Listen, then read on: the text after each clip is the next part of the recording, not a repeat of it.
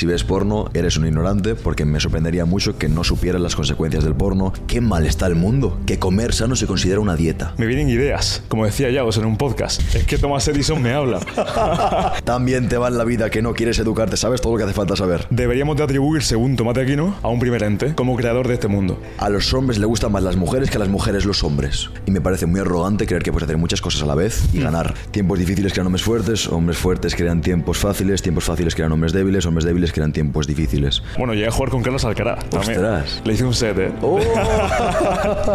es algo que todo el mundo dice, que en España hay una, una envidia enorme. ¿Su voto vale lo mismo que el mío? No puede ser. Que la pornografía para los hombres, el equivalente en mujeres, es como un montón de validación de comentarios, de babosos en redes sociales. Sí, sí, sí, sí. ¿Qué vas a decirte por la mañana? Vaya día de mierda.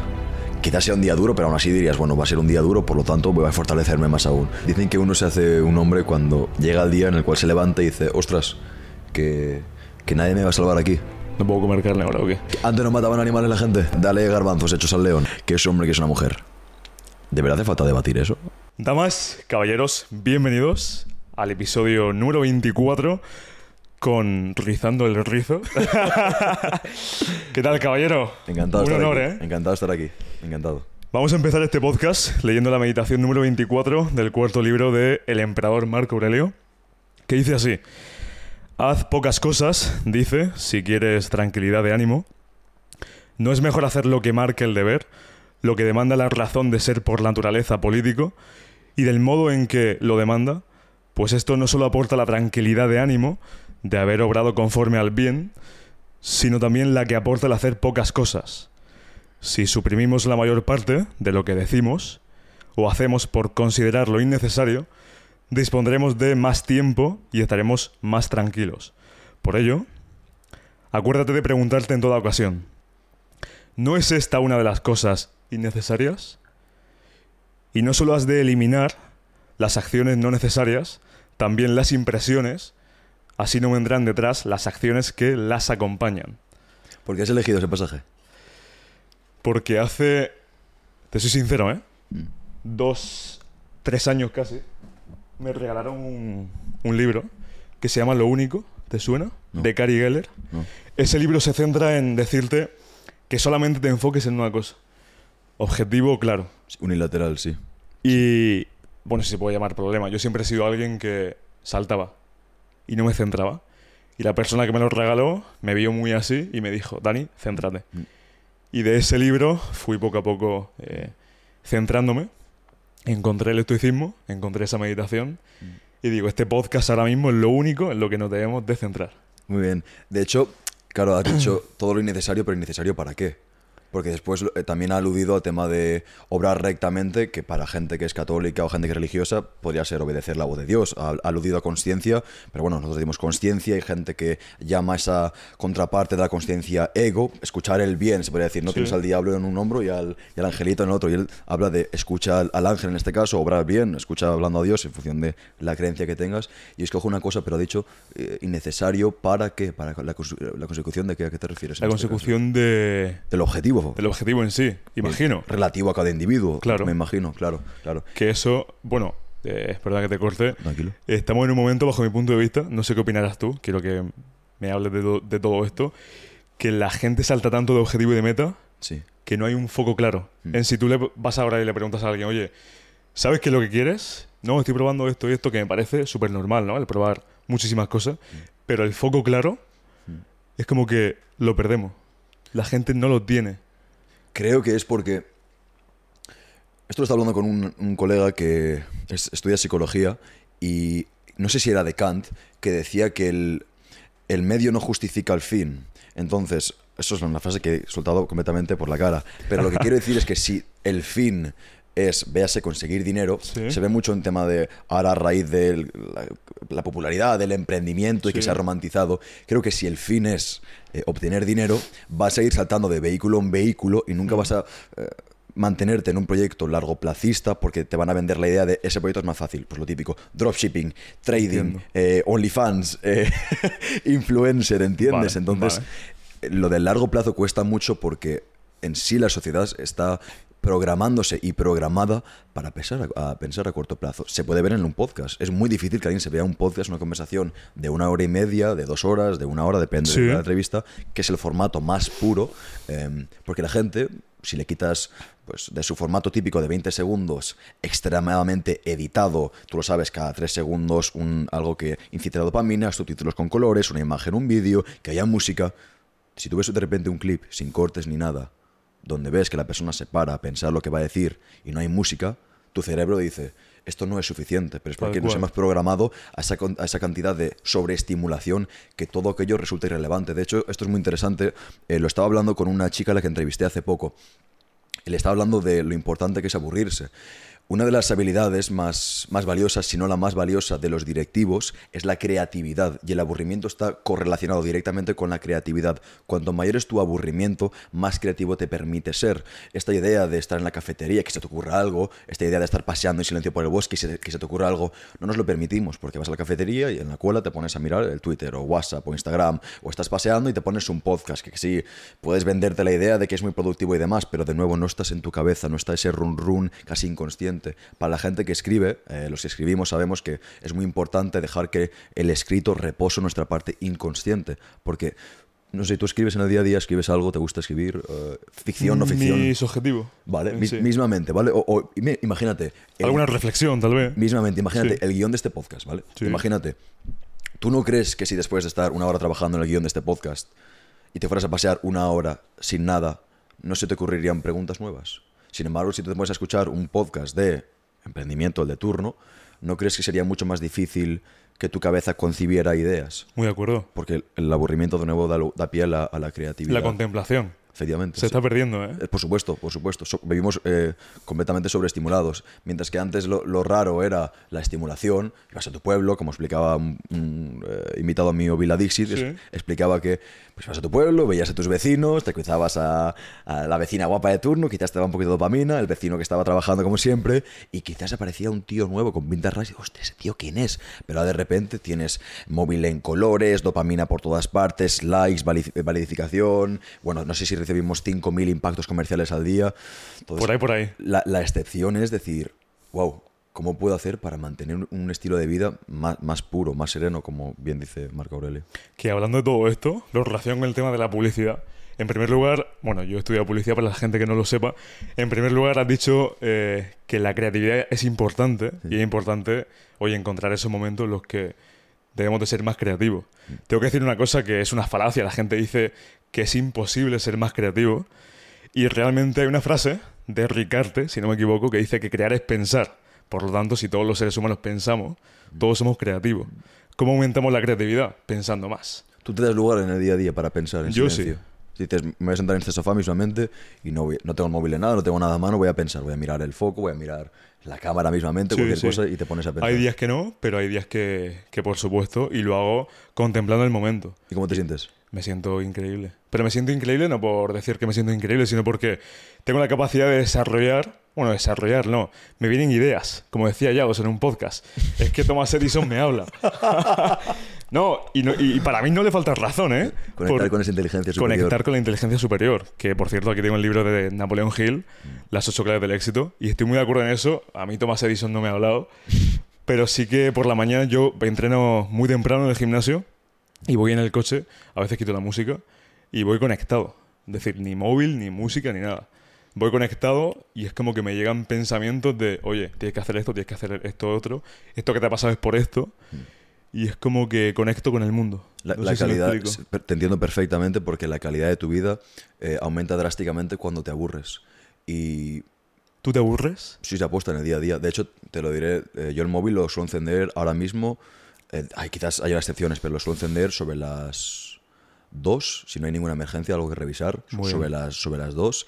Y lo que pasa cuando tú no te estimulas o cuando tú no te expones a medios de dopamina tan fuertes como puede ser el móvil. Sí. eh, yo, por ejemplo, Instagram no lo tengo en el móvil, lo, me lo instalo para, como te he dicho Sí. antes, para subir alguna historia Sí. y después me lo, me lo borro de inmediato. ¿Sí? Sí, sí, sí, no tengo el móvil. De hecho, bueno, no tengo notificaciones. Le he puesto modo avión, pero es que a no ser que sea. Muy Las bien, personas. Es un poquito lo que dijo Tom Holland, ¿no? Dice, em, si te caigo mal y tienes un problema conmigo, no me lo dirás o me lo dirás porque tienes mi teléfono móvil. No sé qué dijo, algo por el estilo de que si no eres capaz de llamarme, no me importas tanto para tener un problema conmigo. Pero la gente que sabe cómo eh, comunicarse conmigo, lo sabe, no- nunca hay problemas. Pero Instagram no lo tengo, el móvil, los invitados se quedan flipando cuando a mí mi móvil que está en blanco y negro. si mi móvil está en blanco y negro, no se lo entienden. Tengo tengo cuatro aplicaciones, todas ellas destinadas a, a trabajo. Lo demás es totalmente irrelevante porque dices, vale, ¿cuál es el retorno de esto? Es decir, como decía Marco Aurelio, ¿cuánto de aquí es innecesario? Y bueno, es cierto que eh, estoy aquí ahora mismo por redes sociales, pero yo he dicho muchas veces que, excepto pocos creadores de contenido, eh, la mayoría de gente no gana absolutamente nada estando en redes sociales. Absolutamente nada. De hecho, la gente que mejor calidad Que de vida no gana, dicho. no gana nada. Es decir, la mayoría de gente que tiene redes sociales se las podría borrar y su calidad de vida mejoraría drásticamente. Creo que eh, esta- sigue esa cantidad de, sigues a muchas personas cuya vida verdaderamente te resulta irrelevante eh, o no tiene sentido que estés revisando las historias todos los días de personas que son tus amigos o los que sigues, que son tan relevantes, pero que a tu abuela no le llames. ¿Sabes lo que te quiero decir? Entonces, no sé, es, una especie de. Es un, es un estilo de vida impuro. Por eso yo por la mañana me levanto y doy lugar al aburrimiento relacionado con lo que he dicho, porque cuando te aburres eh, sucede algo muy interesante. Obviamente, las metas relevantes son largoplacistas, ¿vale? Y hace falta hacer ese trabajo aburrido. En inglés, no sé si era Brian Tracy el concepto que decía que era tragarse la rana, eat the frog. Eh, es muy desagradable, pero el concepto es hacer el trabajo aburrido que nadie quiere hacer, pero que hace falta hacerlo para conseguir tus objetivos. Entonces, cuando tú te aburres, dices, a ver, es que o me pongo a mirar la pared o me pongo a trabajar. Y es que trabajar en este, en este caso resulta más interesante. No es me pongo a trabajar y si no me voy a ver el móvil, no voy a ver el móvil porque quiero trabajar. No, no, Sí. es que es o esto o nada. De hecho, un cómico muy bueno, J- J- no sé qué, Seinfeld, eh, decía, yo tengo todos los días cuatro horas para escribir. Quizás no, me- no escriba, pero yo de esa silla no me levanto. Entonces, o me pongo a escribir o estoy en esa silla. Pero no me puedo levantar, no puedo ir al baño, no puedo beber agua, no puedo hacer nada. Es o escribes o no haces nada. Y escribir es más entretenido que no hacer nada. Entonces, como que te fuerzas a hacer ese trabajo y es cierto que la calidad de tu trabajo, fíjate qué interesante es, aumenta. Porque tu niveles de concentración aumenta, el nivel de, no solo la calidad de concentración, sino el tiempo durante el cual puedes mantenerte concentrado aumenta.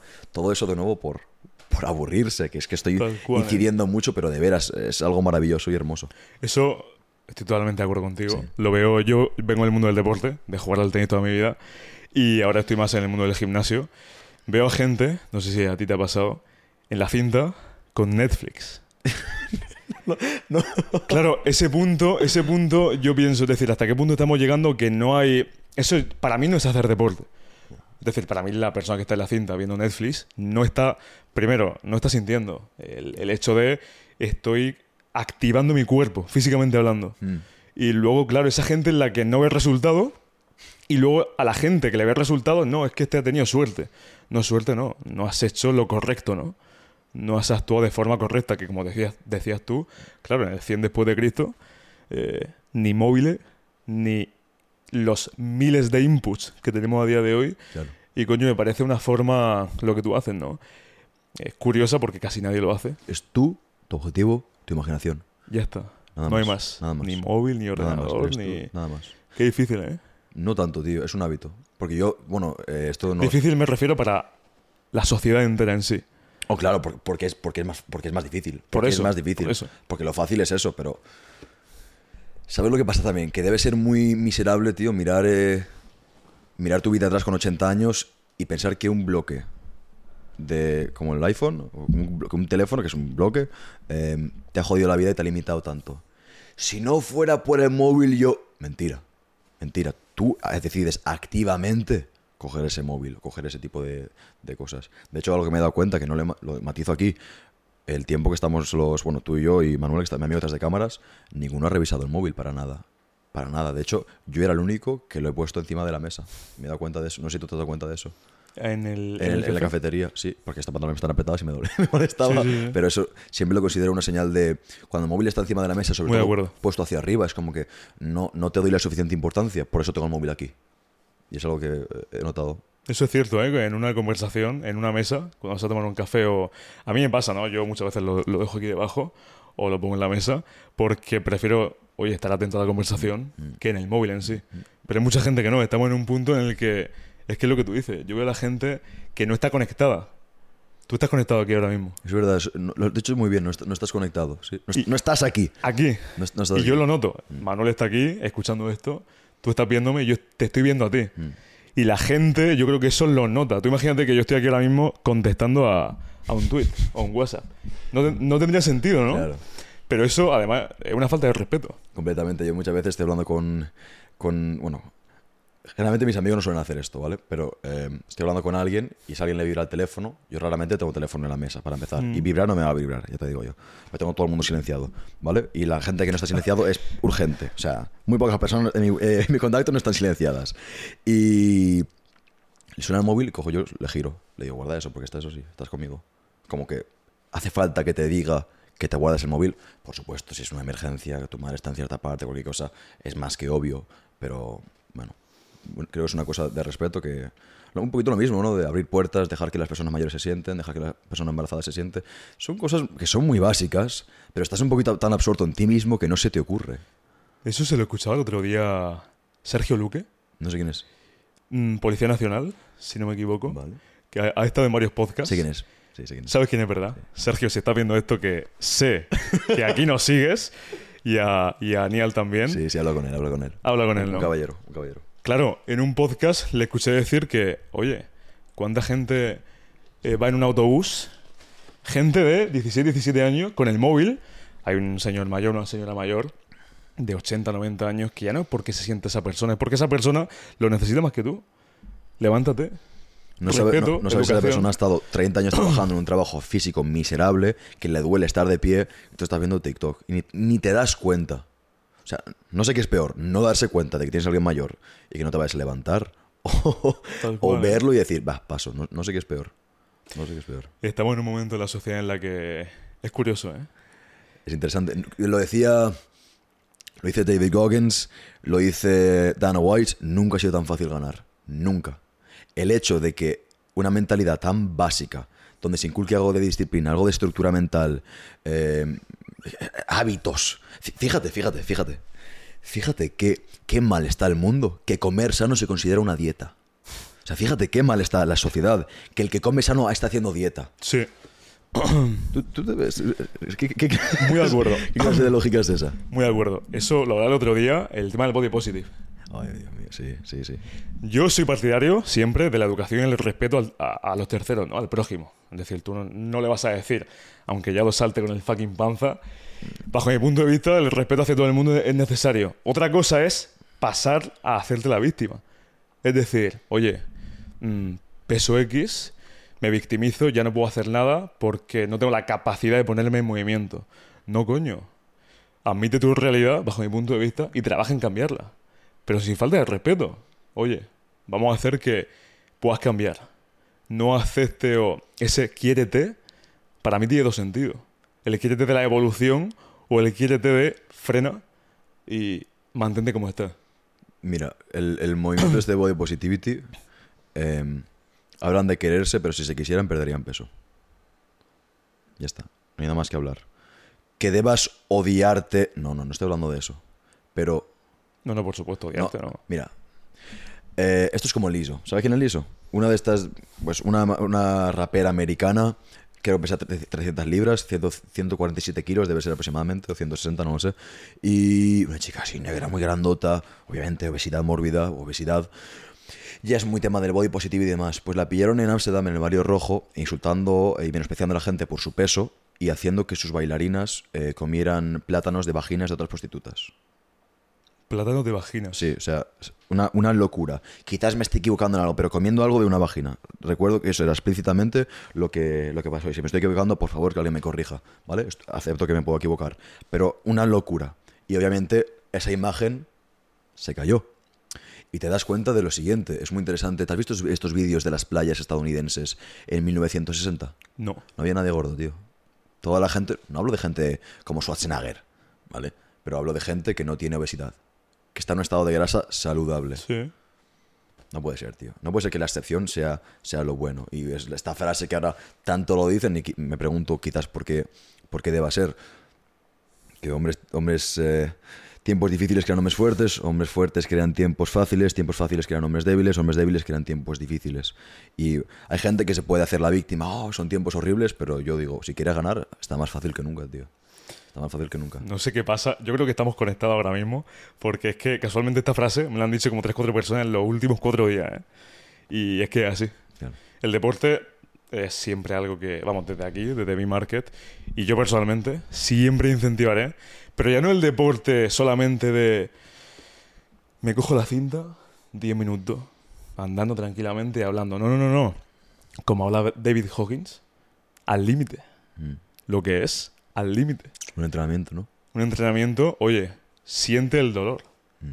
Siente el dolor. Y él lo dice, que la pasa por, por los Navy SEALs. eh, siempre podemos dar ese siguiente paso. Siempre ese, ese paso siguiente que cuando el cuerpo dice que cuando el cuerpo te empieza a doler es cuando tienes que apretar. Mm. Que es muy difícil, pero oye, cuando lo hace, no sé tú hasta qué punto llega a nivel físico, qué es lo que entrené, pero vamos, entiendo por la espalda que me lleva.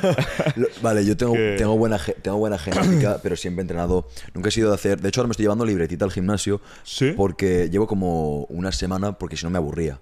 Eh, ahora, por, ahora llevo más carga de trabajo, entonces ahora entrenar incluso me he planteado hacer día sí, día no. Eh, ahora hago pesas y cuando puedo cardio. Me gusta eh, correr y entrenar. Bueno, me gusta, me gusta el- el entrenamiento de correr, porque correr lo odio. Yo en verano me iba a correr a la hora más calurosa que podía. eh, pero recogido todo, bueno, que yo hacía así, tío, y me caía como una Sí, especie ¿verdad? de, bueno, un río me caía de lo sudado que yo iba. Eh, y me encantaba porque era parte de entrenamiento y me acordaba un poquito de David Goggins. Stay hard. Es que Pero la gente creo que se olvida de que filósofos como Sócrates, como Platón y demás, que era gente que estaba en su día físicamente activa, que estos eran guerreros, que Platón no es su nombre de verdad, Platón era su nombre de luchador de lucha libre, porque era un tío muy grande, muy fuerte. ¿Sabes lo que te quiero decir? Es como si eh, es como si ahora mismo, a ver, que ¿a quién, a quién se me puede ocurrir? Es como si a Ronaldo lo recordamos como el bicho. Vale, en vale. lugar de como Cristiano Ronaldo. ¿vale? Y Vale, el- se habla del bicho, pero su nombre era Cristiano Ronaldo. Quizás me estoy equivocando, no, no- no recuerdo la fuente de esto. De nuevo, corregirme si me equivoco, pero eh, esta gente estaba, estaba fuerte porque también no recuerdo quién dijo esta frase. Decía que es una que es muy triste para un hombre morir sin ser capaz de apreciar el potencial de su cuerpo. la tenía apuntada que... Sí, o sea, ¿cómo? Si quieres te la leo exactamente. Sí, sí, por favor. Qué desgracia es para un hombre envejecer sin haber apreciado la belleza y la fuerza de la que es capaz el cuerpo. ¿Quién dijo eso? El señor El Sócrates. señor Sócrates. El señor Sócrates. Sí, por supuesto.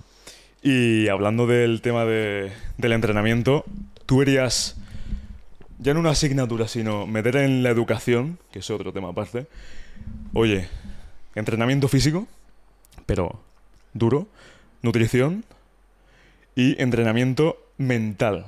Pero no entrenamiento mental de quieres de acéptate, que lo veo muy bien, sino, oye, ¿cuáles son tus fortalezas? ¿Cuáles son tus debilidades?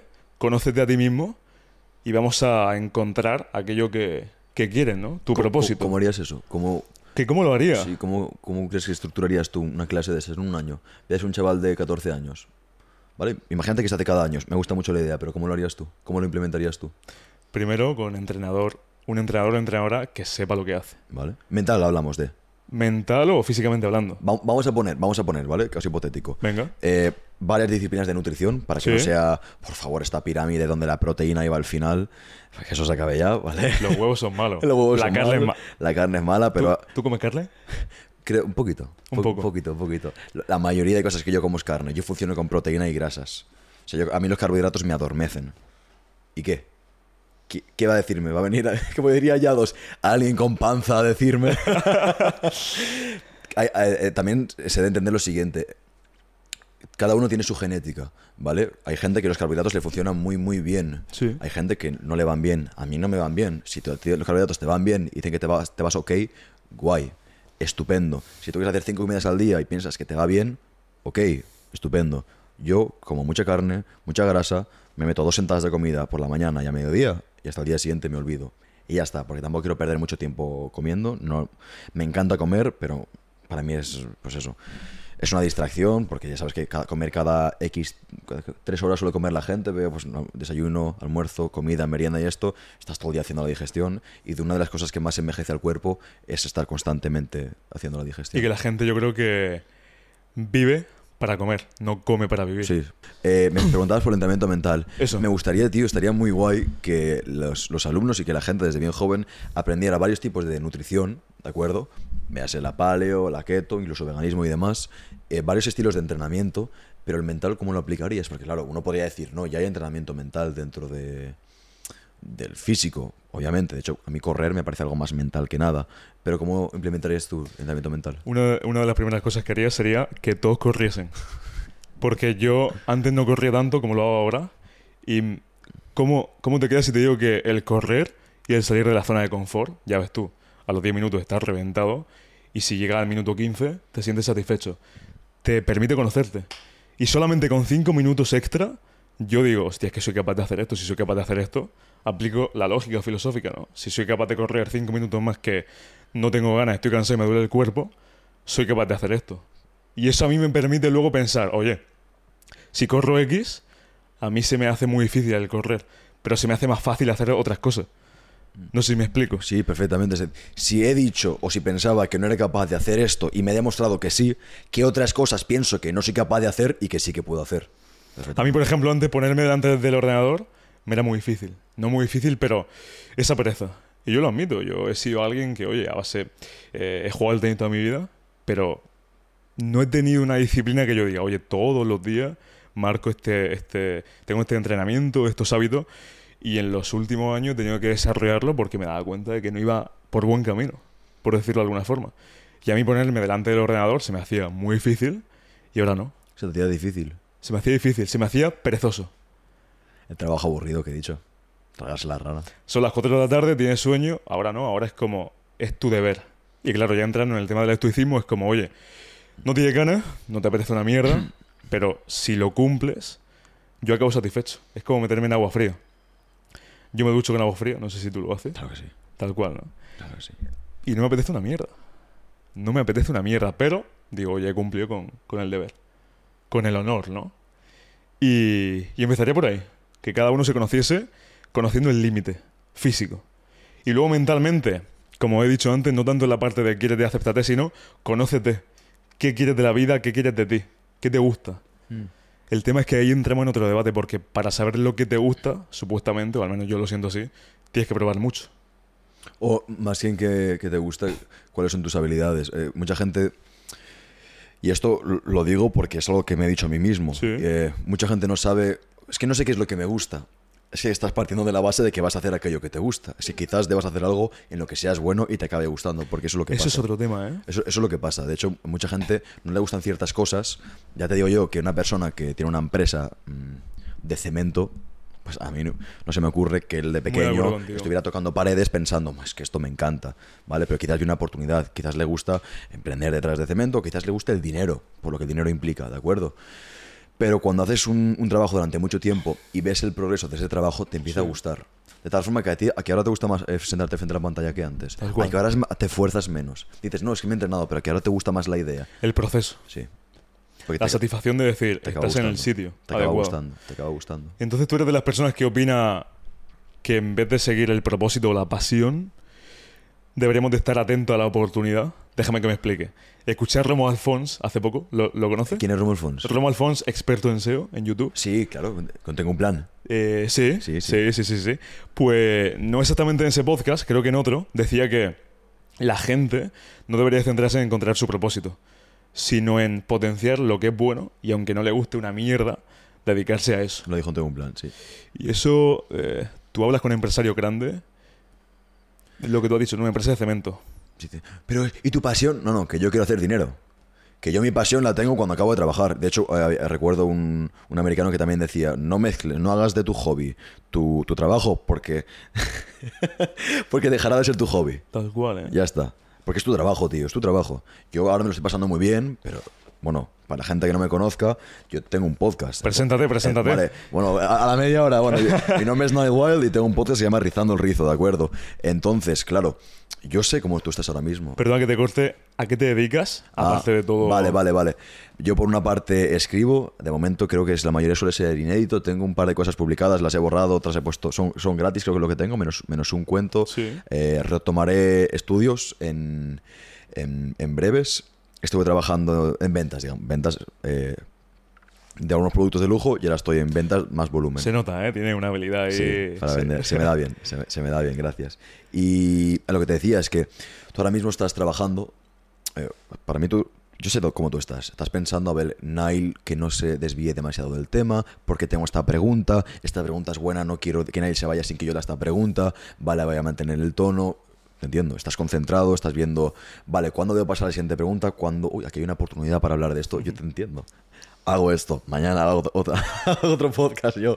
Eh, entonces, ¿te gusta? Bueno, con el tiempo te das cuenta que es un trabajo. Entonces, ¿qué quieres? ¿Colegueo o quieres un gran podcast? Es que es distinto. ¿El qué, el qué, el qué? ¿Qué quieres? ¿Colegueo con el invitado y hacerte las risas y demás? No, es que a mí me mola eso. Vale, si te mola, guay, tío. Pero hay gente que eso le da exactamente igual. Entonces no te preguntes, oye, ¿cómo ha hecho este podcast para que le vaya tan bien?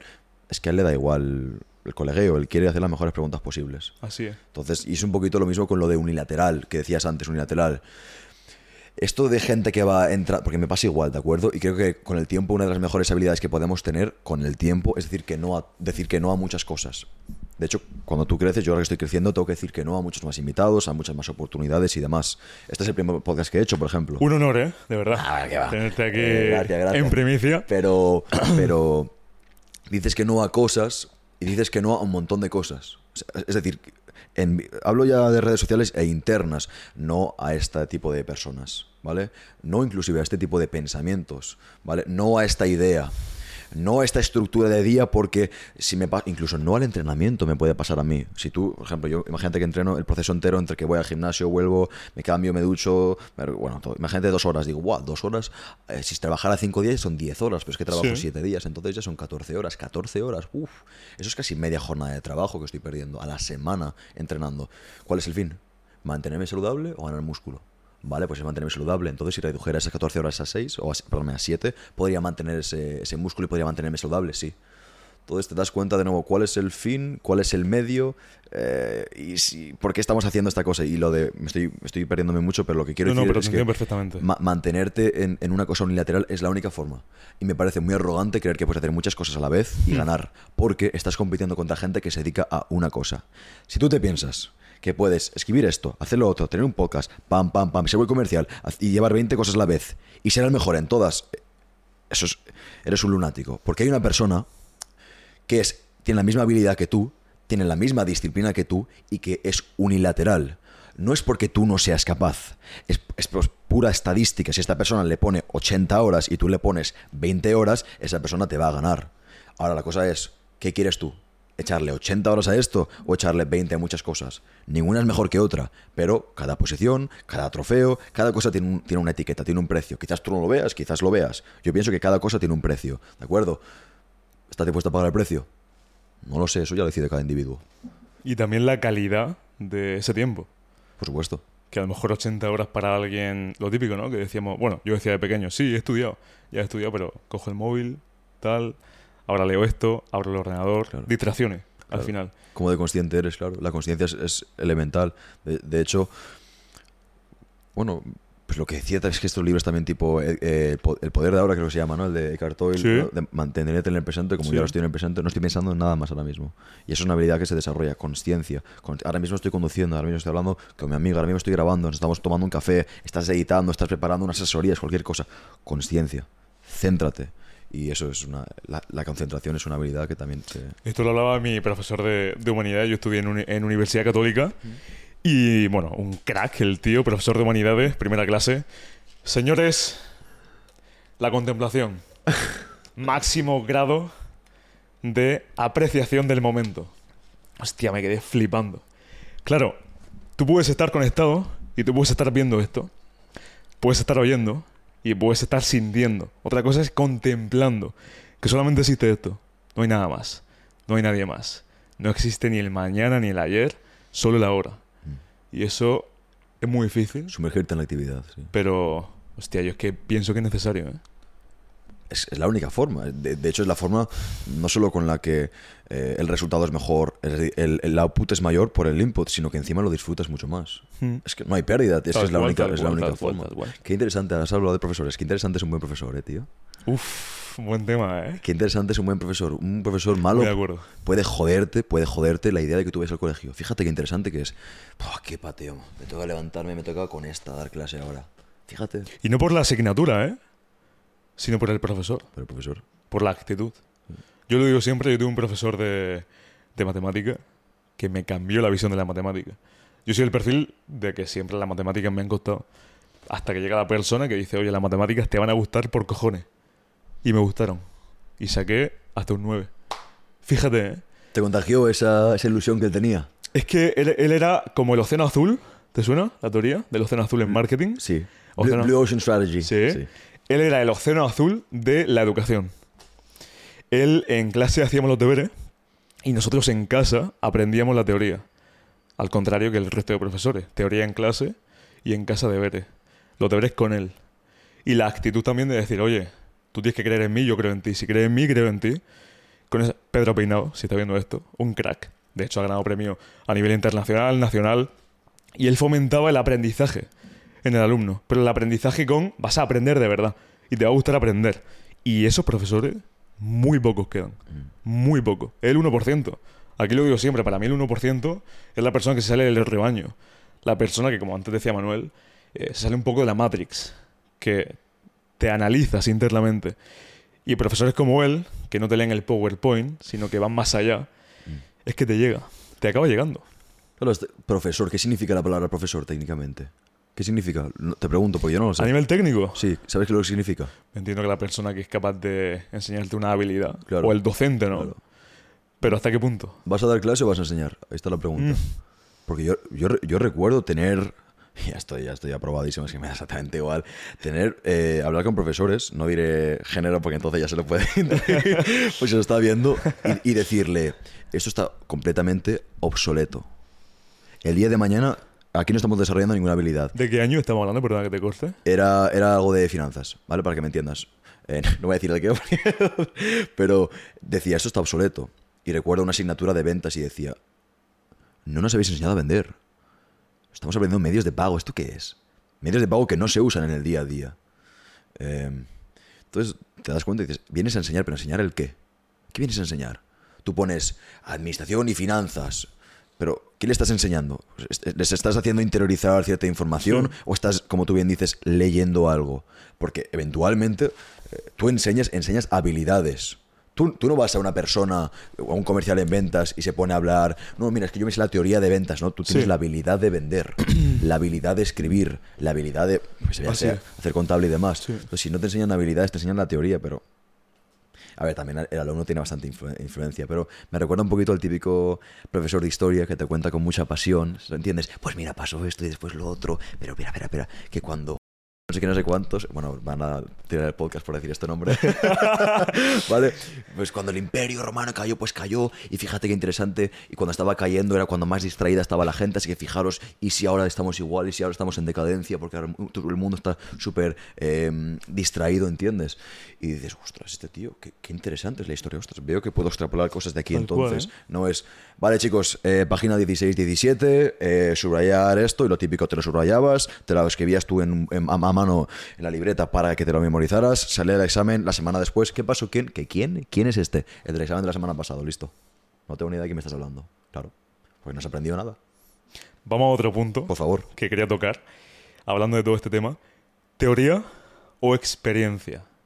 Y, en base a, a lo que me responda, me gustaría que me hablase, si lo conoce, del empirismo.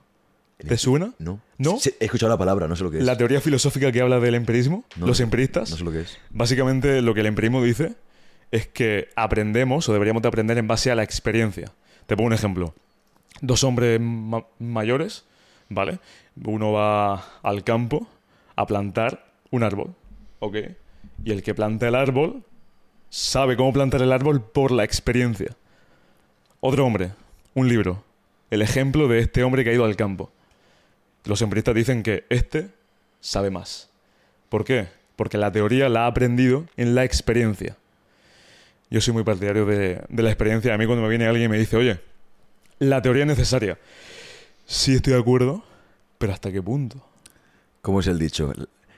Caminante El camino se hace al andar. Caminante no hay camino, el camino se hace al se hace camino al andar. Ya está. Ya tenía mi respuesta. Experiencia. Y de hecho es muy interesante. Cuanto más sabes sobre. Cuando... ¿Bien? Hay, hay que cortar. Está ok. Bien, bien, ¿no? Cuanto más sabes sobre algo, más fácil es aprender sobre ese algo. Te pongo un ejemplo. Vale, yo estoy en ventas. ¿Cómo te crees que he aprendido yo más sobre ventas? ¿Escuchando podcasts y leyendo y viendo vídeos? ¿O leyendo libros y viendo vídeos? ¿O acercándome a 500 personas tratando de venderle algo? ¿Verdad que sí? Que no hace falta decir la respuesta. es más que obvia. Sí. Vale. Entonces, primero, experiencia. Después dices, voy a leer la gente que es buena en aquello que yo estoy haciendo, qué es lo que dice. Ah, ostras, yo hice esto. Ah, ostras, yo hice lo otro. Si tú no tienes experiencia a la que asociar esa teoría, estás perdiendo el tiempo. Esto se ve mucho. eh, Yo le llamo masturbación mental. Esto de, de desarrollo personal, todo el rato, todo el rato viendo vídeos y libros en de felicidad y esto. No, tío.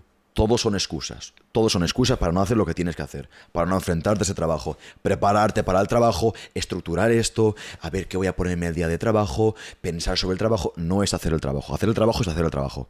Punto. Lo demás son excusas. Acción. Le- leer sobre el trabajo, excusas. Excusas. Muy de acuerdo, tío. Pero bueno, sí que es cierto que la teoría lo, lo veo como un suplemento a la experiencia. Sí, sí, tal cual. Claro. Es que si no, ¿a dónde aplicas esa teoría? Te pregunto, ¿a dónde aplicas esa teoría Ay, si no, tienes experiencia? Si es que- Pues ya está. Pero el tema es eso, eso que tú dices, ¿no? La inacción por el sobreanálisis, tal vez. Claro. Porque yo conozco a mucha gente que a mí me ha dicho, eh, yo soy de los que, oye, a mí me viene alguien y me dice, quiero hacer esto, digo, vea por ello. Es decir, vea por ello cualquier emprendimiento, cualquier proyecto. Pero hay mucha gente que me ha dicho, Dani, tío, es que quiero montar esto, pero quiero hacerlo tan bien, tan perfecto, que yo no aconsejo nada a nadie, no me considero nadie, ¿no? Pero que digo, hostia, empiézalo. Empiézalo ya. ¿Te, te gusta más la idea de hacerlo que hacerlo? Tal cual. ¿Te gusta más la idea de emprender que emprender? ¿Te gusta más la idea de escribir que escribir? ¿Te gusta más la idea de leer, de haber leído que leer? Si no, leerías. Si te apetece leer, lees lo que hay en casa, y a lo que sea. No te vas a la librería, es que me hace falta los 10 mejores libros. Lees lo que hay en casa. Te apetece cocinar, te vas a poner a cocinar. No, tío, es que me hace falta esta salsa que solo encuentro en Alcampo, que está a 45 minutos y como no tengo coche, no puedo cocinar. No, cocinas con lo que hay. Te apetece cocinar, cocinas. Es, que- es que, mira, muy fácil. Como la cuarentena. No, es que no puedo hacer deporte porque no estoy en el gimnasio ahora, entonces no me motivo si no voy al gimnasio. Excusa. Nada, si querías entrenar, entrenabas. Punto, tío. Punto. Es que. Es que Seguro ¿sabes que pasa? estabas tú entrenando con cinco garrafas de agua, ¿eh? Hombre, el sofá empujándolo con la pierna. Sí, ¿no? Como Vallado también ahí. Efectivamente. Con lo, con lo que podía entrenar. Me Tal ponía- cual, tal con la mochila la cargaba de libros. Bueno. Yo me, yo me acuerdo, macho, que cogí la botella de butano porque casi me, me estallé en la cara, macho. Oye, pero es que, eh, es que eh, sí, vivimos en un mundo lleno de, de excusas. Hace hace falta, y, y de veras hace falta, no solo decirte tú a ti mismo eso, sino que haya alguien que te diga, eh, Sí, espabila, chaval, espabila. Sí, ¿eh? sobre, sobre todo, a ver, este tipo de mundillo, este tipo de mentalidad es bastante muy masculina, ¿no? De- más que obvio. Em, pero hace falta, sobre todo, colegas, gente que diga, eh, va, espabila, no te hagas la víctima, va, levanta, ponte tal cual, ¿eh? Eres mejor que esto. Yo a mis amigos le digo eso. Y se lo digo en inglés, suele ser. O a, a personas a las que aprecio siempre le digo, better than this. Eh, eso me decía mi padre. Eres mejor que esto. Mejor que esto es decir, ¿qué estás haciendo? Eres mejor que esto. Incluso cuando hacía, imagínate, decía una tontería o hacía algo indebido. ¿Qué haces? Eres mejor que esto. Dices, claro, yo soy mejor que esto. Buena frase, ¿eh? No eres mejor que nadie, eres mejor tú que esto. Y eso a mí me, me gustó mucho. Y luego otra, otra palabra que se me acaba de, de pasar por la cabeza, la procrastinación. Hmm. El, oye, si decimos que hay que vivir el momento y eres consciente de que a las 5 tienes que hacer esto, a las 5 lo hace. Y, y yo lo admito, ¿no? A mí siempre, yo he sido siempre alguien que tenía la mentalidad de, ya llegará, ya llegará, ya llegará. Pero en cualquier sentido, ¿eh? Físico, personal, y no, no llega. Hasta que no sufres ahí en la, en la cinta, corriendo a las 3 de la tarde, eh, es que no, no llega ese momento que tú quieres. Y es como, oye, Di- acción ya. Mm, Dicen que, dicen que uno se hace un hombre cuando llega el día en el cual se levanta y dice, ostras, que, que nadie me va a salvar aquí. Que tengo que hacer yo las cosas, que nadie me las va a entregar. Em, y si te las entregan, pues tiene mucho mérito, tiene mucho menos mérito que te lo, que te lo entreguen. Pero sí, sí, claro. Y a ver, que no somos aquí, lo dejamos clarísimo. No, no, no, no. Más que obvio. Est- esto es la teoría que yo, que yo me digo a mí mismo. No somos aquí. claro. no vengo aquí yo de, de Valencia corriendo con, con botas. Eh, pero se entiende. Es decir, esto es lo que yo me digo a mí mismo. Que siempre he dejado esto muy claro y también lo quiero dejar muy claro aquí. No estoy diciendo nada que no me diga a mí mismo. Me digo lo que yo me digo a mí mismo con la esperanza sincera de que le ayude al resto. Si no lo quieres tomar, no lo tomes. Si lo quieres tomar, adelante, encantado, porque es lo que me ha ido bien a mí. No he dicho nada que no me haya ido bien a mí. Sí, sí. No soy, por ejemplo, no, no soy católico. No he dicho nada, pues mira la religión católica, esto. No, no, porque eso, eso a mí yo no lo he interiorizado, por lo que no tengo nada que aportar al respecto. Y ahora me alegra que diga esto, tío, porque ahora te preguntaré por la verdad. Si crees que existe la verdad absoluta. Y como tú has dicho, antes de, de seguir con esto, para mí no existe la verdad como tal. Para mí todos tenemos distintos puntos de vista. Y que nadie se crea lo que estamos aquí diciendo. ¿Por qué? Porque parece que estamos en un mundo que si hay dos tíos aquí hablando, dos personas, dos seres humanos, eh, tenemos la verdad. Y toda la persona que ahora, todos los que están ahora en redes sociales, en TikTok, te voy a enseñar a facturar aquí. No, no, nadie tiene la verdad. Y no quiero caer en la, te- la tentación de que la gente piense que aquí tenemos la verdad. Son otros puntos de vista. Es muy distinto decir, te voy a enseñar cómo hacer esto, te voy a enseñar cómo yo he hecho esto. Te voy a decir cómo yo he superado esto. Te voy a decir cómo yo hago esto. Tú eres la evidencia, En base a, a tu experiencia y opinión. efectivamente. ¿Existe la verdad? Existe la verdad. ¿Qué es la verdad? Esa sería una buena, una buena pregunta, que es la verdad. Claro, y verdad. de- Uno podría decirte, por ejemplo, podría decirte, ¿existe Dios? ¿Cuál es la verdad de esa pregunta?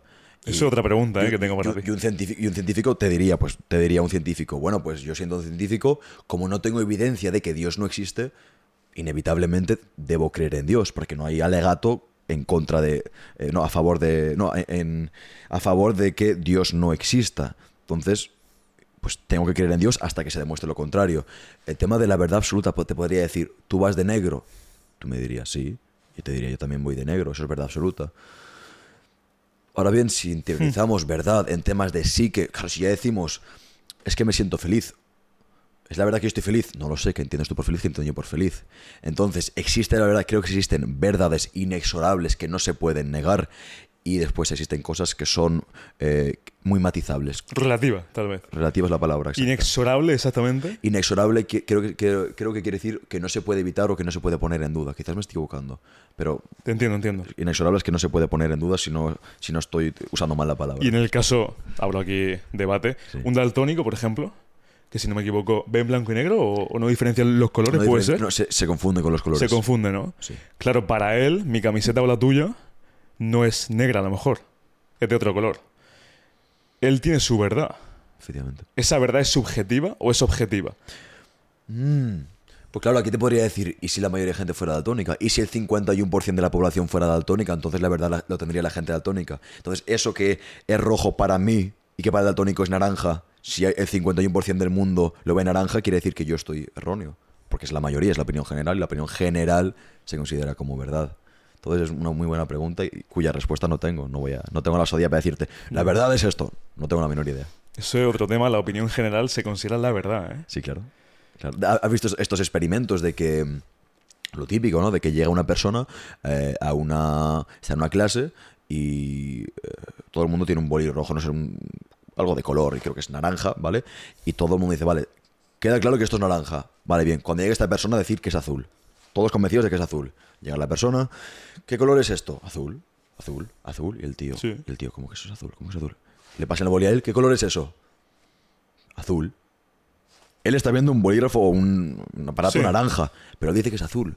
Fíjate qué, cómo de importante es la opinión del resto de personas que él mismo se miente, está mintiendo y está dudando de su propia, de sus ojos. Porque, dice, ostras, si todo el mundo dice que esto, es, que esto es azul, pero yo lo estoy viendo naranja. Yo sé que esto es naranja, sé lo que es el naranja. Pero como todo el mundo dice que es azul, azul. Y ahí es cuando viene eso. Es que es un tema que a mí a día de hoy me parece a la par que no peligroso, bueno, sí peligroso porque Sí la política cómo está, ¿cómo la ves? No, me- no, no opino sobre política porque no me he educado sobre política. Vale. Entonces, eh, eh, bueno, es muy sencillo. Bueno, antes, perdón que te corto otra vez. Por favor, no. la, la palabra política, ¿sabrías definirla? No, ¿no? ¿Qué es la política? Pensaba que sí, ¿eh? Pensaba que sabía... No. ¿Qué es la política? Te pregunto. La definición concreta no la tengo yo. Sí un punto de vista. ¿Qué es la política para ti? Que un Estado supuestamente, o que un grupo de personas, dirijan a un pueblo, a una comunidad, y que poco a poco vayan satisfaciendo las necesidades que esas personas supuestamente necesitan. Pero eso no es lo que yo veo a día de hoy. Quiero, ¿Qué necesidades hablamos ahora? ¿Pueden ser necesidades mundanas? ¿O necesidades como, las, como de las que habla Marco Aurelio? ¿Sabes lo que te quiero decir? So- Sócrates tenía un concepto muy bueno, eh, creo que era Sócrates, si, si bien no recuerdo mal, que explicaba eh, que había, ponía un ejemplo, ¿vale? Eh, dos, dos personas que optaban para ser políticos o para Sí. regir de alguna forma. Estaba el médico y el, y el chuchero. El médico decía a la gente lo que era mejor para ellos, pero era una verdad más difícil de tragar, ¿de acuerdo? Pero era la verdad que más les beneficiaba. Por otra parte, el chuchero decía lo que la gente quería oír. Obviamente iba a ganar el chuchero, pero el chuchero les vendía azúcar, les vendía algo que era malo para ellos. Pero va a acabar mandando el chuchero porque la gente pues, votaba lo que quería oír. Entonces, ¿de qué necesidades hablas tú? ¿De las de medicina o de las, o de, las de chuches? Por eso te pregunto. Yo hablo de las de medicina, por eso te digo que supuestamente Claro. para mí la política se ha caído. Yo en este tema no tengo ni idea, lo admito, pero veo a día de hoy lo que tú dices, ¿no? Que los medios de comunicación, los políticos, supuestamente políticos, dicen lo que la gente quiere oír. Y no es lo mismo. Luego, tal vez, la persona que en redes sociales o en un periódico, en un canal de televisión, te dice, bueno, una verdad lógica, que es otro tema. Ahora te preguntaré qué opinas de la lógica y para ti si se está perdiendo la lógica a día de hoy. Que para mí la lógica está perdiendo mucho valor. Es decir, la persona que sale con unos argumentos, con nuevos datos, a nivel económico, a nivel social, nada, es que no tiene ni puta idea, eh, facha, franquista. Es como, vamos a ver. ¿Lógica o sentido común? Sí, Sentido común, ¿no? sí. Por ejemplo, Una argumentación, ¿no? Por ejemplo, el suelo está mojado. La lógica, yo me acuerdo de estudiar un poco de lógica en, en filosofía. El suelo está mojado, una de dos, o ha llovido, o le has tirado un cubo de agua, o se ha caído agua. Para mí eso es lógico, ¿no? Que exista un tipo de argumentación lógico, no subjetivo. Es que esto es algo muy, muy complejo de explicar, ¿no? Pero yo lo veo de esa forma. Es decir, si yo digo que el sofá es negro, es porque no solamente lo veo negro, sino porque a lo mejor he comprobado con 100.000 personas más que el sofá es negro. Vale, hay una estadística, hay un número. No solamente digo que el sofá es negro porque me parece que es negro. No sé si me explico. no tengo nada que decir aquí, estoy totalmente de acuerdo con lo que has dicho, tío. ¿Sí? Sí, estoy to- totalmente de acuerdo. ¿Tú la lógica, para ti, se está, está perdiendo valor? La lógica a día de hoy. Y Creo que sentido común, y esto lo explicaba muy bien Domingo Ochoa, eh, al que también entrevisté, y decía que falta más sentido común. que Es bastante obvio y que no, no entendía muy bien y tampoco entiendo por qué narices nos centramos en, en dichas cosas. Por ejemplo, lo que estamos pensando to- todo el mundo, que es hombre, que es una mujer. ¿De verdad hace falta debatir eso? Es decir, esto para ti es clipazo y demás, y ya sé, pero hasta, hasta ese punto hemos llegado de que ponemos en cuestión ese tipo de problemas cuando sigue habiendo problemas bastante más candentes y que determinan mucho más la calidad de una vida de una persona. Véase situaciones eh, donde gente necesita dinero, necesita alimento, está en condiciones muy precarias, no tiene sustento, no tiene un techo bajo el que vivir. Sí. Es decir, veo, lo veo como un problema extremadamente primermundista. O sea, tú cuéntale, madre mía, tú cuéntale, a, pregúntale a una persona que trabaja 16 horas al día y dile algo de eso, dile algo de temas de lógica de mm, este grupo de, personas que se ponen a hacer, bueno, que se ponen a pegar a personas, decir que eres un opresor por decir que un hombre es XY y que una mujer es XX. Cuéntale a esa persona, a ver qué tal. A que tiene terroristas por ahí, por su aldea. Coméntale un poquito tus problemas, ya verás cómo se va a reír en tu cara. Te meta una. ¿De qué me estás contando? Eso, no sé quién se lo ha escuchado que decía, falta perspectiva. Claro. Es decir, falta esa perspectiva de decir, hay países en África, Oriente, En España también, en mucha España gente lo pasa también, muy mal. la gente que pasa hambre, que no llega a fin de mes. Pero ¿qué, qué te va a decir? Lo que te he dicho, quizás esa persona te coge y te diga, ven aquí que, que te voy a dar Claro, tal cual, ¿eh? Y, estoy- y no me gusta la violencia, quiero matizar eso, estoy bromeando, ¿vale? Estoy- Sí, sí, sí, no, estoy- pero- Estoy bromeando, chicos. Pero te he entendido perfectamente. Y Eh, esa falta de perspectiva es como... Lo de- mira, esto lo decía, que tengo mucho opinión sobre él, pero lo decía Andrew Tate. Cuéntale tú tus problemas de que te ha dejado una chica, de que te preocupa lo que piensa esa persona de ti, a una niña que se está muriendo de cáncer. A ver qué te dice. Ten, ten la poca vergüenza de decirle esos problemas a esa niña. De repente, una persona con lógica diría, "Mame, qué estupidez. joder, esta persona, esta persona se va a morir. Es una niña. No se merece morir. Eso para mí es, es lógico. Entonces, perspectiva para mí es fundamental, por supuesto. ¿Crees que a día de hoy vivimos en una sociedad tal vez débil? Sí, fundamentalmente Sí, ¿no? sí, por, por supuesto. Y creo que no hace falta entrar en detalles y demás. Podría incluso extenderme y decir algo que suene muy... eh, un argumento al que mucha gente pueda apelar, pero si tú coges eh, y le cuentas tus problemas o le cuentas ciertas actitudes o tu día a día a personas, eh, bueno, creo que si vas por la calle puedes ver cuando una sociedad es débil o no. Cuando ves mucha gente con sobrepeso, cuando ves mucha gente que está pálida porque no sale de su habitación, que esos indicios. No hace falta hacer un análisis enorme. También estamos viendo que la gente joven, fíjate interesante, la gente joven hace menos de todo.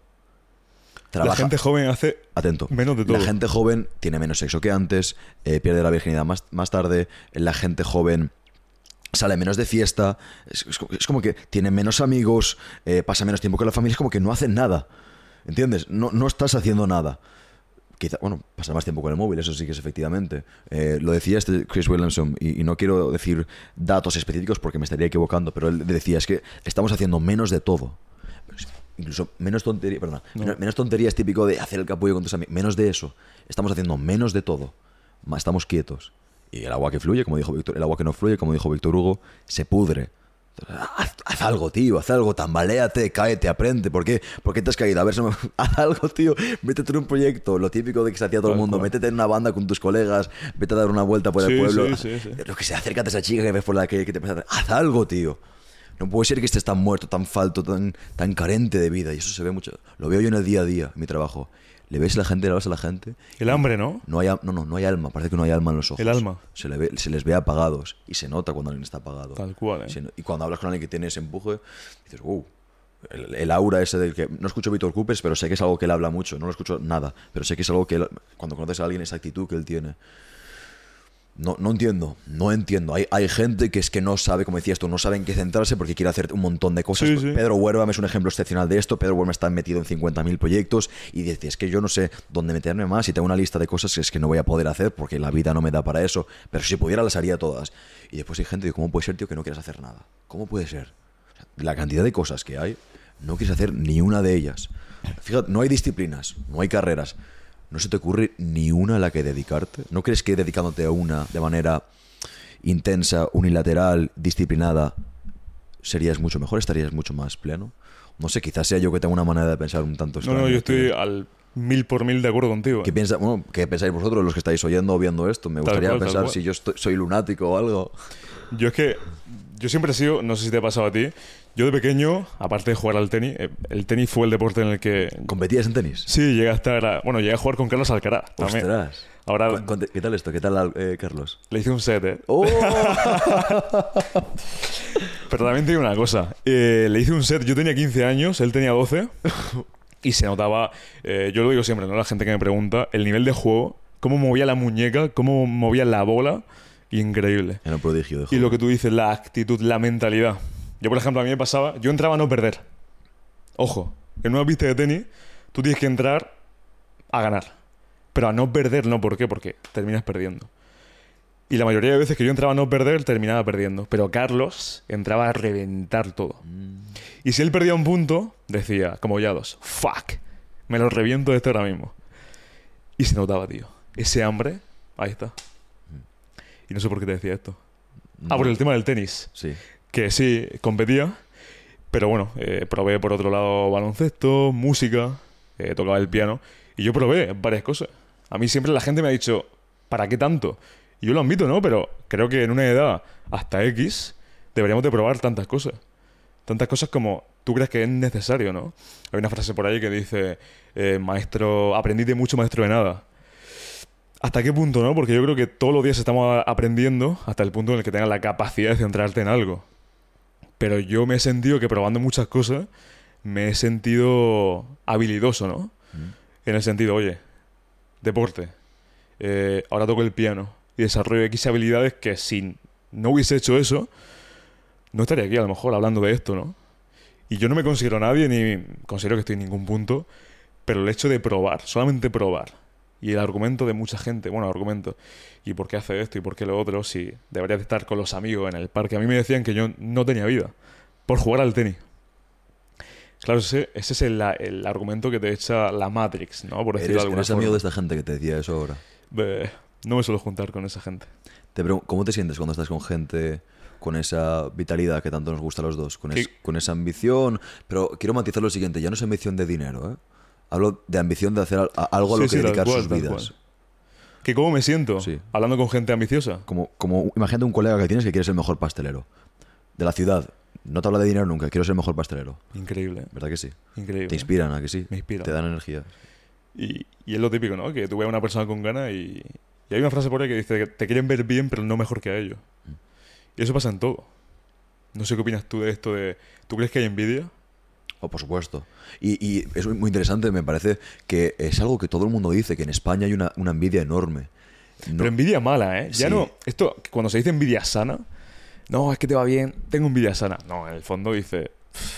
Como este tiene algo que yo no tengo. Porque ese porque es su familia tal, ese porque es un capullo que ha pisado a todo el mundo para llegar hasta esa posición. Quizás, tío, ha puesto, ha pagado el precio y ya está. Y tú no estás dispuesto a pagar el precio. Es muy fácil, es muy fácil. Es muy fácil, porque entonces, ¿sabes lo que pasa? Que te quitas responsabilidad. El, el movimiento este de eh, body positivity, de criticar a gente que es adinerada y demás, todo se baja bajo el mismo fundamento, que es si yo acepto que esa persona está en esa posición debido a su diligencia, para mí es mucho más fácil eh, quitarme la responsabilidad y decir, no, es que no es por, es que es por culpa de tal. Por lo tanto, ya no es culpa mía que yo esté así, es culpa de tal. Todo esto ya no tiene la culpa. Y se vive, más- se vive para ellos más tranquilos así, pero viven en una falacia.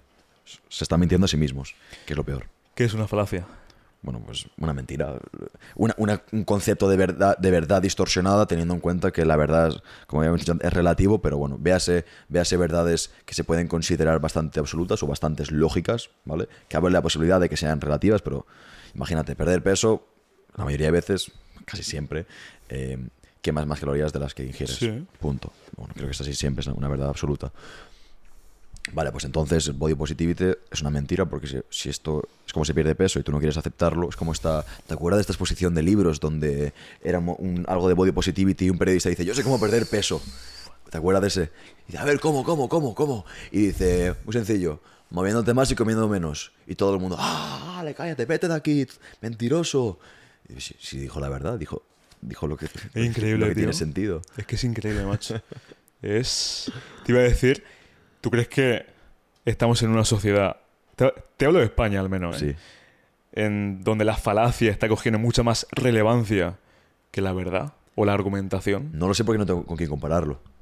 No, no, no estoy en Estados Unidos, así que no te podría decir algo, pero no lo sé. Porque tendría una percepción distorsionada de tipo Twitter de Estados Unidos. Yo veo cosas, pero veo lo que el algoritmo quiere que me enseñe a mí. A saber qué le- cómo le he enseñado yo al algoritmo a que me tenga enganchado. Entonces no te puedo responder porque no tengo un otro punto con el cual compararlo. Ni a nivel político, ¿no? Entiendo. No.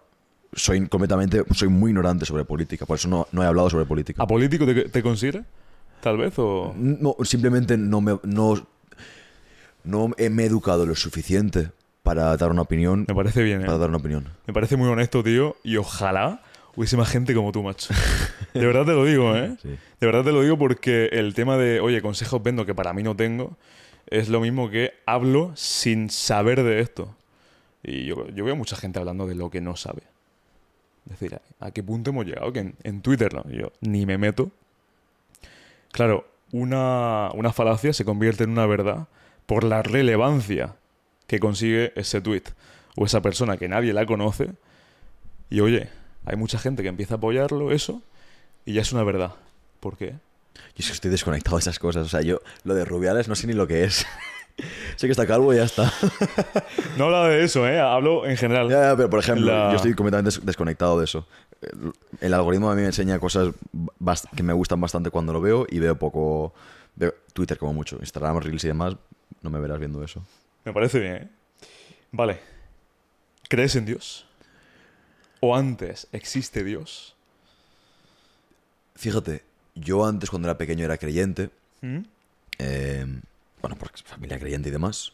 Después pasé una etapa donde me hice ateo, la típica soberbia cuando eres joven, que te piensas que eres más listo que la gente creyente. Sí. Y con el tiempo me gusta mucho la idea de creer en Dios.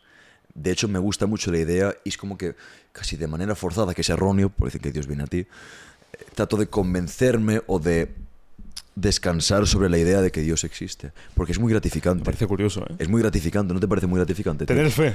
Tener, imagínate, imagina- Sí, sí, imagínate, sí, sí, sí, sí. versión 1, no tiene sentido, todo el mundo te lo va a olvidar, es irrelevante.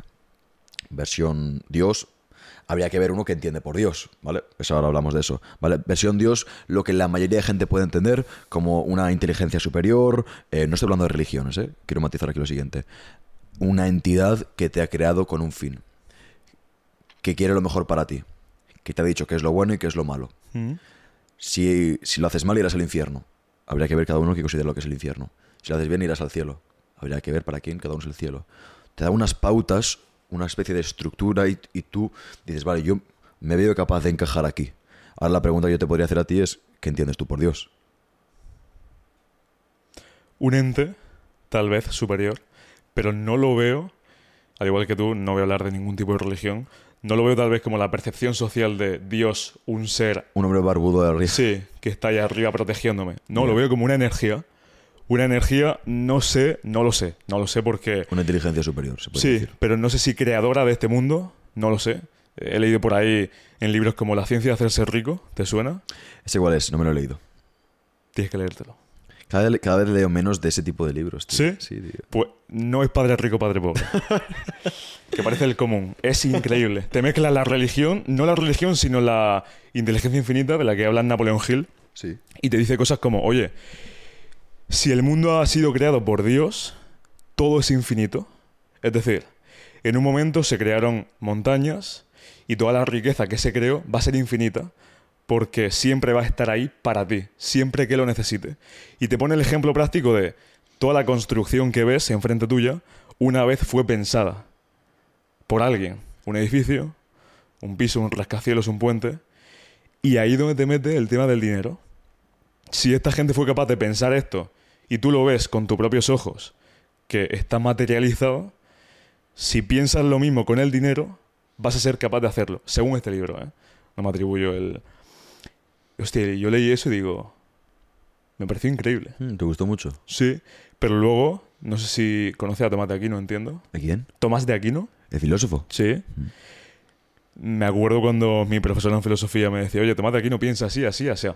Y No me- sé, no sé cómo piensa, conozco el nombre, no sé cómo piensa. Eh, yo tampoco, pero solamente sé una cosa que él tenía en, en cuenta y era que en el mundo, supuestamente, no nos podemos ir al infinito en el orden de las causas.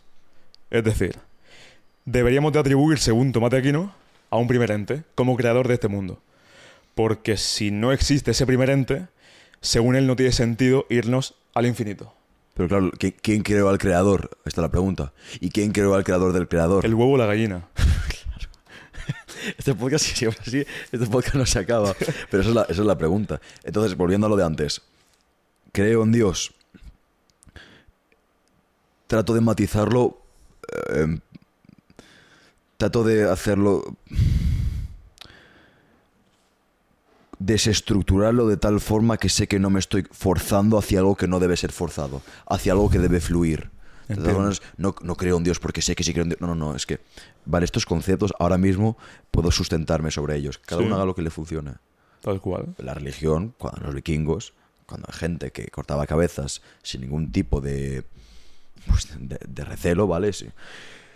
Eh, les dices de repente, oye, que hay una persona que te está viendo todo el rato, sabe lo que piensas, te ha creado y que te vas a ir al infierno infinito como no pares de hacer esto. Mm. Wow, espera, espera, espera, espera, espera. Infinito, ¿cómo de malo es eso? Malo viene de esta palabra, el infierno. Solo hay llamas y la gente como tú. Y dices, uff. Después hay raperos como, como Biggie Smalls, creo que fue, ¿no? El que dice que prefiero el infierno porque es más divertido. Ahí están todos mis colegas, pero, pero en- entiendes, es- dices, ostras, yo, de nuevo, "Buah, es que el hecho de que hay un tío que me esté viendo todo el rato y que me vaya a llevar al infierno si sigo cortando cabezas en las aldeas, no me, no me interesa. ¿Tú crees en Dios? Mira, yo te soy honesto, esto no se lo he contado, la verdad, a mucha gente. Yo gran parte de mi vida, lo que tú has dicho, ¿no? Típica parte de ateo porque tengo que ser ateo por cojones. Estudio filosofía, ahora soy más listo que todo el mundo. me he leído Padre Rico, Padre Pobre. Luego, yo como estudié en Universidad Católica, mm, no por nada en concreto, sino porque la- el tema de prácticas en mi carrera, a mí me dijeron, oye, métete aquí porque tal vez aprendas más rápido, ¿no? El tema, yo estudié teología. Y ahí empecé a pensar en todo esto.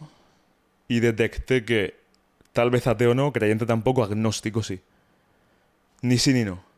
No niego la existencia, tampoco digo, oye, Dios existe como tal. ¿Sabes qué pasa? Que últimamente, con todo el tema de la ley de la atracción, la ley de la atracción matizo, atraes lo que pones en acción, no lo que piensas que... Las leyes universales, que no sé si, te suenan, ¿A qué te refieres? siete leyes universales No, ¿cuáles que son? rigen este mundo. ¿Cuáles son? No me las sé enteras, pero una de ellas es la causa y efecto. Eh, si yo aquí tiro Sí, el móvil, Sí, sí. el móvil se cae. La ley de la polaridad, todo lo que sube baja. La ley de la atracción, vas a atraer a tu vida aquello que acabes pensando. Y termino conectando con una serie de puntos que sí que acabo atrayendo aqu- aquello que acabo pensando, también aquello que acabo haciendo. Pero siento algo. Quizá porque tenga fe. Vaya respuesta te estoy dando, ¿eh? No, no, no, es que es buena. Es que tú lo has dicho, tienes fe. Tengo fe. Tienes fe. Pero- en ti. Tengo fe en mí, por supuesto. En mí, lo primero de todo. Y al igual que, como te he dicho antes, ¿no? A mí me viene alguien y me dice, quiero hacer esto. Yo tengo fe en esa persona. La fe de decir, oye, hazlo y vea por ello. Pero quizá tengo la fe también suprema, ¿no? De decir, oye, si yo sigo esto, hago esto, tomo la acción necesaria, me comporto de esta forma y me respeto a mí, cumplo mi deber. Antes que, ¿cómo se dice? Más tarde, no me sale. ¿Qué Sí, quieres decir? antes o después, el mundo me lo va a dar. Yo sigo algo, persigo algo, y si no lo consigo en un mes, estoy tranquilo de que en tres meses va a venir a mí. ¿Sabes lo que te quiero decir? Mm, sí. Es muy complejo de explicar, No, se entiende, se entiende. pero es esa fe, ya no fe en alguien superior. Que es importante. Porque Cuando, con- cuando persigues un objetivo, eres tú contra ti mismo. Y ¿Qué es importante el qué dice? que es que es importante tener fe en uno mismo. Que es- Sí, tú, sí. tú lo dices, tú lo dices, y creo que seguro que Manuel también lo vive como yo, pero que dices, lo, lo estás viendo y dices, "La fe en uno mismo. Tú entiendes el poder de decir, yo tengo fe en mí mismo, que a pesar de todos los pesares voy a hacer esto, a pesar de las dudas, a pesar de toda la incertidumbre, a pesar de todo, a pesar de estar en una competición, voy a hacerlo, puedo hacerlo. No sé si voy a ganar, no lo sé, pero no pararé hasta que gane. Tal cual. Eso es muy poderoso decirlo. Muy, muy poderoso. Por eso te he preguntado. Pues es muy poderoso decir que tienes fe. Lo que pasa es que luego leo a Napoleón Hill. ¿Has leído a Napoleón Hill? Sí. Sí. Eh, no me gusta mucho. ¿No te gusta? No, no me gusta mucho. A mí personalmente sí. Y el concepto de, por ejemplo, él habla de la energía sexual, que lo conocerás seguro. Y ese- eso me parece brillante. Y luego habla de la inteligencia infinita, ¿no? Que luego, coño, vuelvo a citar a, a Yado. Cuando Yado dice que recibe pensamientos de, de Thomas Edison. Por airdrop. Oye, pero yo lo entiendo en parte, ¿eh? Claro que sí. Es decir, en el sentido de. Estás tan, tan conectado con ese punto que estás satisfecho con lo que haces, con la gente que te rodea, con tus objetivos. Que claro, eh, dices tú, hostia, que el universo tal vez me está mandando X señales. Mm. Es una buena energía. Es una, es, una, es una buena energía de la cual alimentarse, sin duda alguna. Sí, Quizás se refiere a ese tipo de energía, este tipo de aura que todo el mundo tiene, esa energía, esa concentración, esa especie de inteligencia superior, Sí, es superior y todo el mundo está ahí. Entonces es como un hilo y todo el mundo como recibe información de ese tipo de Mm, inteligencia superior. Al final todos somos humanos. Yo, una de las teorías que yo tenía antes era que con el tiempo, inevitablemente, el cerebro, los neurólogos acabarán de explicar la razón de todas las emociones, de todo, y que la idea de Dios quizás desaparezca porque habrá una explicación lógica y la ciencia dirá, vale, esto, por eso pasa esto, por eso pasa esto, punto. Pero claro, lo que decían estos científicos, que hasta que no haya evidencia absoluta de que Dios no existe, tenemos que creer en él. Bueno, es lo que decían ellos. No estoy diciéndote yo a ti, tienes que creer en Dios. No, no, por supuesto, crees en lo que, uno- en lo que quieras creer, por supuesto. Vamos, entonces que para ti sí que tal vez existe, bueno, existe la fe, sí o sí, Sí. pero no tal vez esa persona Mm. o ese ente superior Mm. diciéndote, oye, si haces esto, eh, te va a ir bien. No creo, no, no soy alguien Es que claro, habría que ver qué es una religión. Porque yo pienso que cada uno tiene una especie de religión hecha para sí mismo. No estoy en contra de las religiones. No soy, ningún, no soy de ninguna religión monoteísta. Vale. Las respeto profundamente. Me gustan sus piezas, bien sea el Corán, bien sea la Biblia. Eh, no tengo la osadía de decir nada al respecto porque, de nuevo, soy ignorante eh, sobre ellas no tengo nada en contra de los. Entiendo el punto de vista de los ateos, entiendo el punto de vista de los agnósticos, entiendo el punto de vista de la gente religiosa y ahora mismo estoy en un punto de vista donde quiero educarme más sobre la religión y sí que pienso que hay un ente superior. Y ya entramos en la duda de nuevo del ciclo de quién creó al creador y demás, pero eh, sí, creo que eso, me he respondido. Sí, sí, me he muy bien. respondido. A una pregunta cuya respuesta pues, está Y que tú me has preguntado si, si yo creo en Dios y te he contestado con cinco horas de conversación, pero coño, es que creo que se, se le debería dar más profundidad, no solamente a este tema, sino a todo en la vida, ¿no? A una reflexión profunda. Por supuesto. Y que es, un- que es de nuevo, una opinión. Tal está. cual. O sea, si alguien se siente ofendido por lo que he No, no, dicho, por supuesto. es una opinión. Ya está. Para ti la filosofía debería ser una asignatura desde Sí, primero de primaria. sí, sí. Nada más que decir. Sí, hasta el final de tu vida. Sí. ¿Por qué? La filosofía no es amor por el saber. No significa amor por el saber. ¿Qué hace falta explicar ahí? Amor por el saber, no quieres saber más. ¿No quieres saber? ¿Te bastas ya con lo que tienes? De veras. También te va en la vida que no quieres educarte. ¿Sabes todo lo que hace falta saber? Amor por el saber. Eh, sí, yo sí que pienso. Y, y, de nuevo, educarse sobre, eh, sobre estilos y... ¿Se dice ramas? Lo de ramas filosóficas. ¿Se dice así o me estoy equivocando? Sí, yo Sí, creo que sí. No lo sé seguro, pero. Bueno, ve- están la- las escuelas filosóficas, ¿no? Es- no escuelas, estilos, véase, no, sí. no, no encuentro la palabra exacta, pero por supuesto, por supuesto. Es decir, enseñar a pensar a la gente, a analizar. Claro, habría que ver, oye, ¿por qué no hacen esto? ¿Por qué no nos enseñan tanto esto? Claro, habría que ver. Yo, yo cuando hablo con mucha gente, pues quizás suena muy arrogante, pero yo digo, ¿esta persona, su voto vale lo mismo que el mío? No puede ser. Y yo pienso que yo no debería, yo no pienso que yo no debería poder votar porque no estoy educado. Eh, pero sí, sí, sin duda alguna. Sin Eh, duda alguna. Hay una frase por ahí que dice: El que realmente es sabio siempre va a seguir aprendiendo. El ignorante se piensa que, que, Sí. que ya lo sabe todo. Sí. Y es como decir, hostia, eh, esto es otra opinión, ¿no? Pero para mí estamos en un mundo donde hablas con gente y parece que tiene la verdad. Parece que su, su palabra es, va a misa. Y es como, eh, hostia, Sí, es, el sabio deja de ser sabio cuando empieza a considerarse sabio. ¿No? Es, es un poquito eso. vaya conversación más filosófica. ¿eh? hablemos un poco de, bueno, hablemos. Me gustaría saber qué opinas de la corriente del estoicismo, ¿Mm? un poco de Marco Aurelio, y el control emocional, ¿no? De, del que hablan los estoicos, Séneca, Epiteto, toda esta gente. Oye, aunque no te apetezca, dicho de mi forma, aunque no te apetezca ir a entrenar, sabes que tu honor y tu deber como hombre, como persona en este mundo, como, Como recto romano, como diría Marco Aurelio. recto gladiador, es entrenar. ¿Qué opinas de todo Pues esto? mira, quiero compartir una cosa que creo que mucha gente no lo sabe. Y es que la gracia de Meditaciones no es que solo fuera Marco Aurelio. Es que Meditaciones es un diario que la persona más poderosa del mundo, véase, el emperador romano, Marco Aurelio, se escribía a sí mismo en el idioma de la filosofía, que era el griego, cuando se hablaba latín, sin la intención de que nadie lo viera.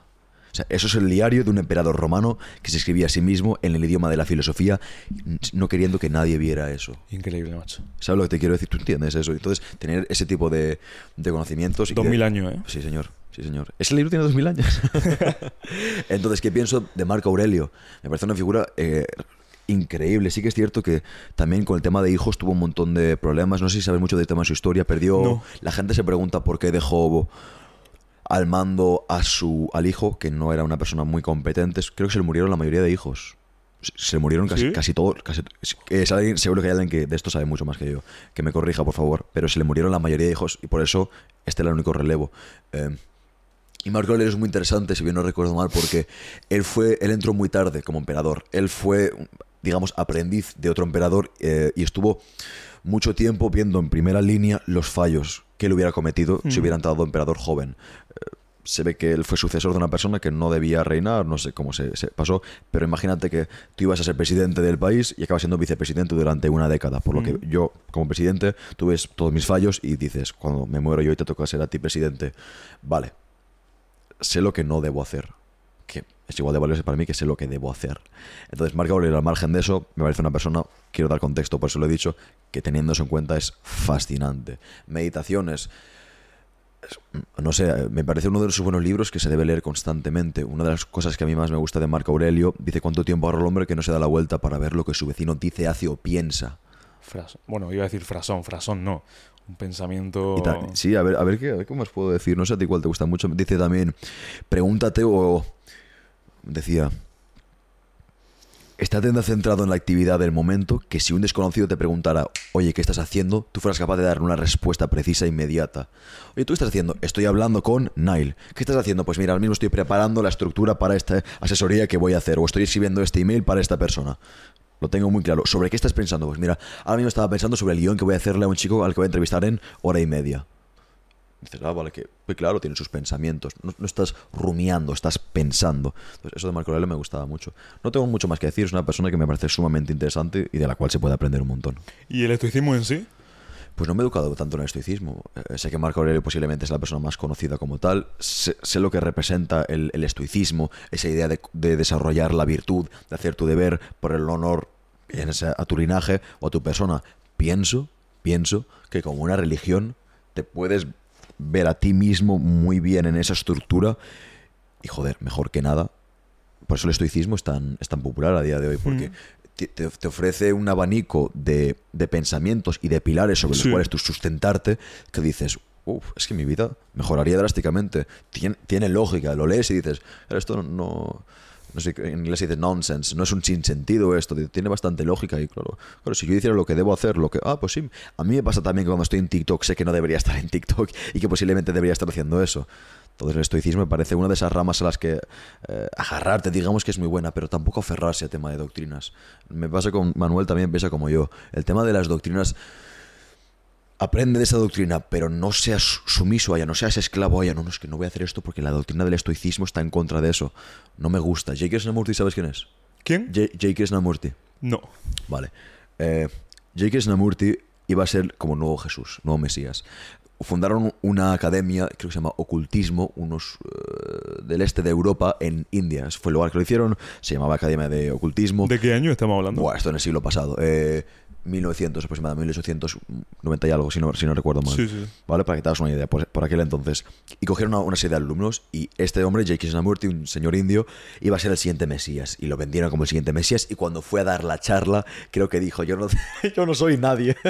¿Dijo y eso? y se pasó su vida diciendo a la gente que él no era nadie. Y una de las cosas que él decía Fíjate interesante, él hablaba de sus charlas no desde un pedestal, siempre desde. Siempre que podía, ¿vale? Que es inevitable, pero decía eso, que no, te, no te sometas a una doctrina, no te limites a una doctrina, pero claro, el estoicismo no es algo que, que necesite de sustancia, joder. Es decir, es como que una vez entiendes e interiorizas todo aquello de esta doctrina, ¿cómo puede evolucionar? ¿Cómo puedo trascenderla? Eso es mi parecer. Entiendo. Eh, he sido una respuesta, pienso que es una respuesta muy poco precisa. No, no, no. Ha, sido... Cuanto más diga, mejor. ¿Sí? Sí, sí, sí, Se entiende, ¿no? Sí. Vale. Vale, sí, sí. Y um, tú ¿Dirías que eres capaz de controlar tus emociones? Trato de hacerlo. Trato de hacerlo, trato de hacerlo. No siempre. Más que la persona promedia, por supuesto. Por supuesto. Cuanto más te resistes a la tentación, más fácil te resulta. Posiblemente, más desarrollas ese músculo. ¿Haces algo en concreto que diga, oye, mira, eh, abro el frigorífico, tengo una tarta increíble, pero lo vuelvo a cerrar? Porque esa tentación a mí no me va a poder. Hay, hay ciertos hábitos, como por ejemplo, para los hombres esto es fundamental. Los hombres tenemos más energía sexual que las mujeres, es decir, los hombres tenemos un mayor deseo sexual que las mujeres. Em.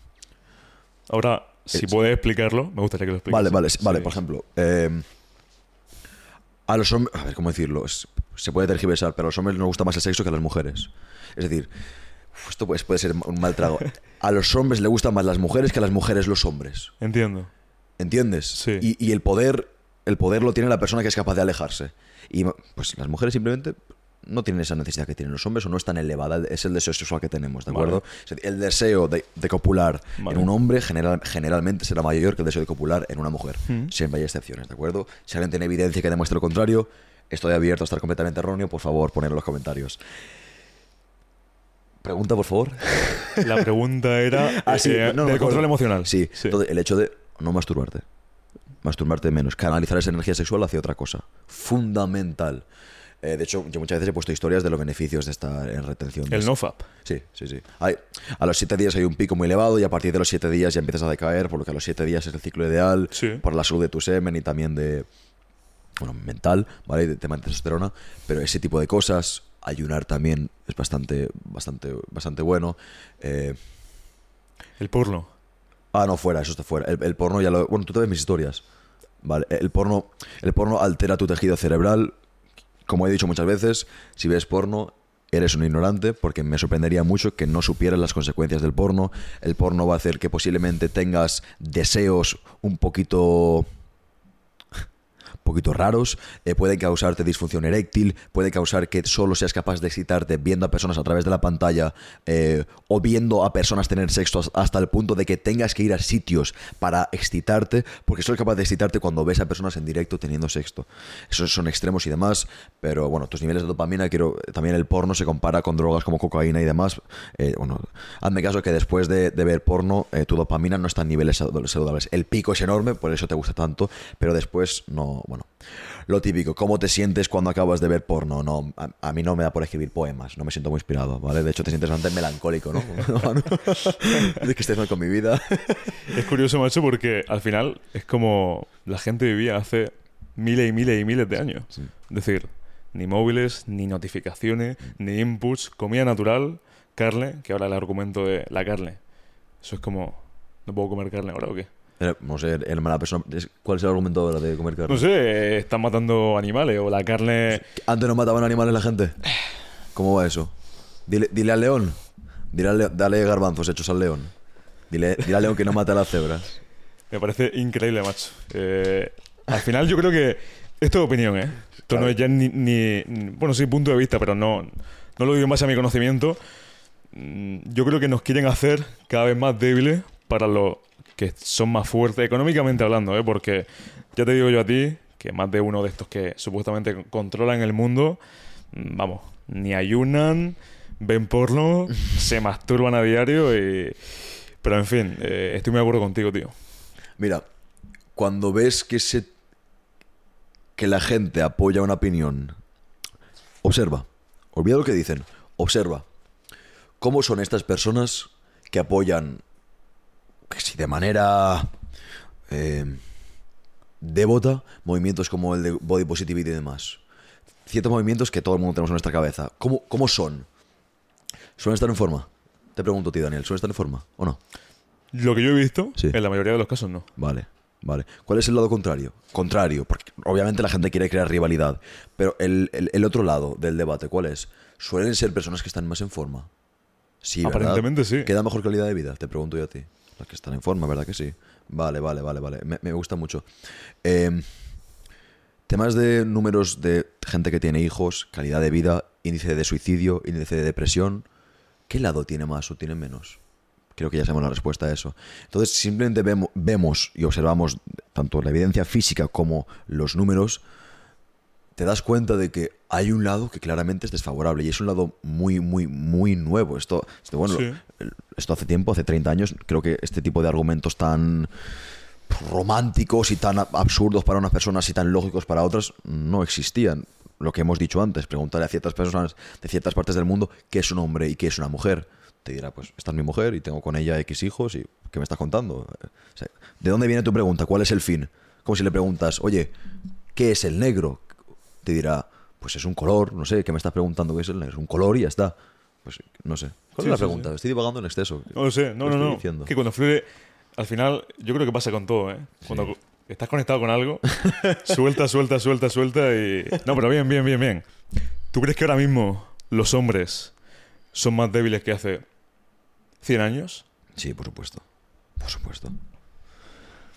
De nuevo, por razones que por su propio peso, argumentos que ya caen por su propio peso, más allá de, de la evidencia pues, que se puede ver físicamente, de incluso lo que unas personas consideran trabajar, lo que no consideran trabajar, se puede ver. Es que, es que, se- es que de nuevo se puede ver este tipo de perfiles de hombres que es, es que son débiles. Es que una persona es, es me parece, es que es antinatural, basándote en. Ya no hablo de hace 100 años, hace miles de años, lo típico, un cuerpo que estaba en movimiento constante, por lo que es antinatural no Sí, estar en forma. ¿Sabes lo que te quiero decir, no? Entonces, masculinidad, es, es un debate que mucha gente dice masculinidad tóxica. No, no sé muy bien qué es tóxica. Yo, para mí, el concepto de masculinidad lo tengo muy claro porque me lo han infundado, que es la idea de ser un caballero. En, en inglés se entiende más, gentleman es una palabra un poquito más usada, creo en castellano también, eh, ser un caballero. Pues, lo que hemos dicho antes del bus, entra la señora mayor, entra la señora embarazada, entra el abuelo anciano, entra alguien que necesita sentarse, coges tú te levantas, das los buenos días sin necesidad de que tenga los buenos días de vuelta, abres la puerta, ayudas a la gente, eres educado, eres respetuoso, en fin, mantienes una cierta postura, ayudas a tu familia, eres leal. No sé, eso para mí es, es el tema de masculinidad. A mí, el argumento este de olvidar tus emociones, ¿hasta qué punto, tío? ¿En qué sentido olvidar tus Pues eh, emociones? es un tipo de argumento de Andrew Tate de como, como las emociones no afectan lo que hago en el día a día, no le doy peso. Habría que ver. Sí que es cierto que no, Vale, le, vale, vale. no le doy mucho peso a, a tema de, de emociones, ¿entiendes? Digo, vale, a ver, quizás haga un poco de introspección de por qué me siento así ahora mismo. Pero porque estés triste no vaya a dejar de hacer una cosa. Porque sé que el día de mañana no estaré triste y me alegraré de haber hecho esa cosa a pesar de. Entonces, masculinidad. ¿Tú qué entiendes por masculinidad? Me interesaría mucho saber eso. Curioso, ¿eh? Curioso porque... No, no, yo, al igual que tú has dicho con la política, yo en este tema no tengo una postura muy formada, tal vez. Pero coño, yo basándome en lo que yo pienso, una persona que cumple su deber. Es decir, voy a hacer A, B y C y qué menos que terminar cumpliendo ese A, B y C. Y que sea, veces bien, es- hace bien a la sociedad. Por supuesto, sí, sí, sí. Pero ya me refiero también en el sentido personal de, oye, si yo he dicho que me voy a despertar a tal hora, voy a hacer X entrenamiento y tengo que entregar X proyecto a X hora para tal cliente, tengo que cumplirlo. Y esto lo extrapolo a todo lo demás. A todo lo demás. Porque para mí, te hablaba antes, ¿no? La importancia del respeto al prójimo, a todo el mundo, es igual de importante que el autorrespeto. Mm. Es decir, el respeto a uno mismo. Mm. Y eso lo, eh, lo veo a día de hoy y es que no hay respeto a uno mismo. Es decir, porno, masturbación, alcohol, drogas, tabaco, eh, que cada uno haga lo que considere. Pero yo personalmente hablo de mi punto de vista, que vengo de un mundo de, deportivamente hablando, eh, a full toda la vida. Deporte, deporte, deporte, vida sana, deporte. Y el deporte al final mm, trabajas con el cerebro de una forma diferente que si estás metiéndote una copa todos los días. Y para mí, ahí está la masculinidad.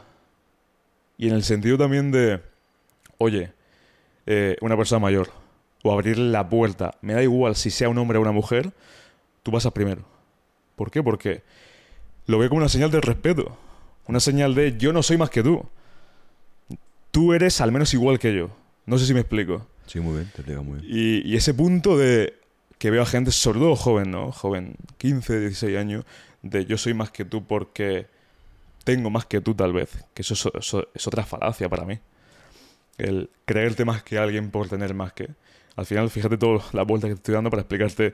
Pero es lo que pienso, ¿no? Eh, el hombre que se respeta a sí mismo es la persona que dice, voy a hacer A, B y C. ¿Se ha cortado? Ah, no, no. El hombre que se respeta a sí mismo para mí es la persona que dice, voy a hacer A, B y C, acaba haciendo A, B y C, respeta al prójimo y, más importante, se respeta a sí mismo. Y que tiene honor.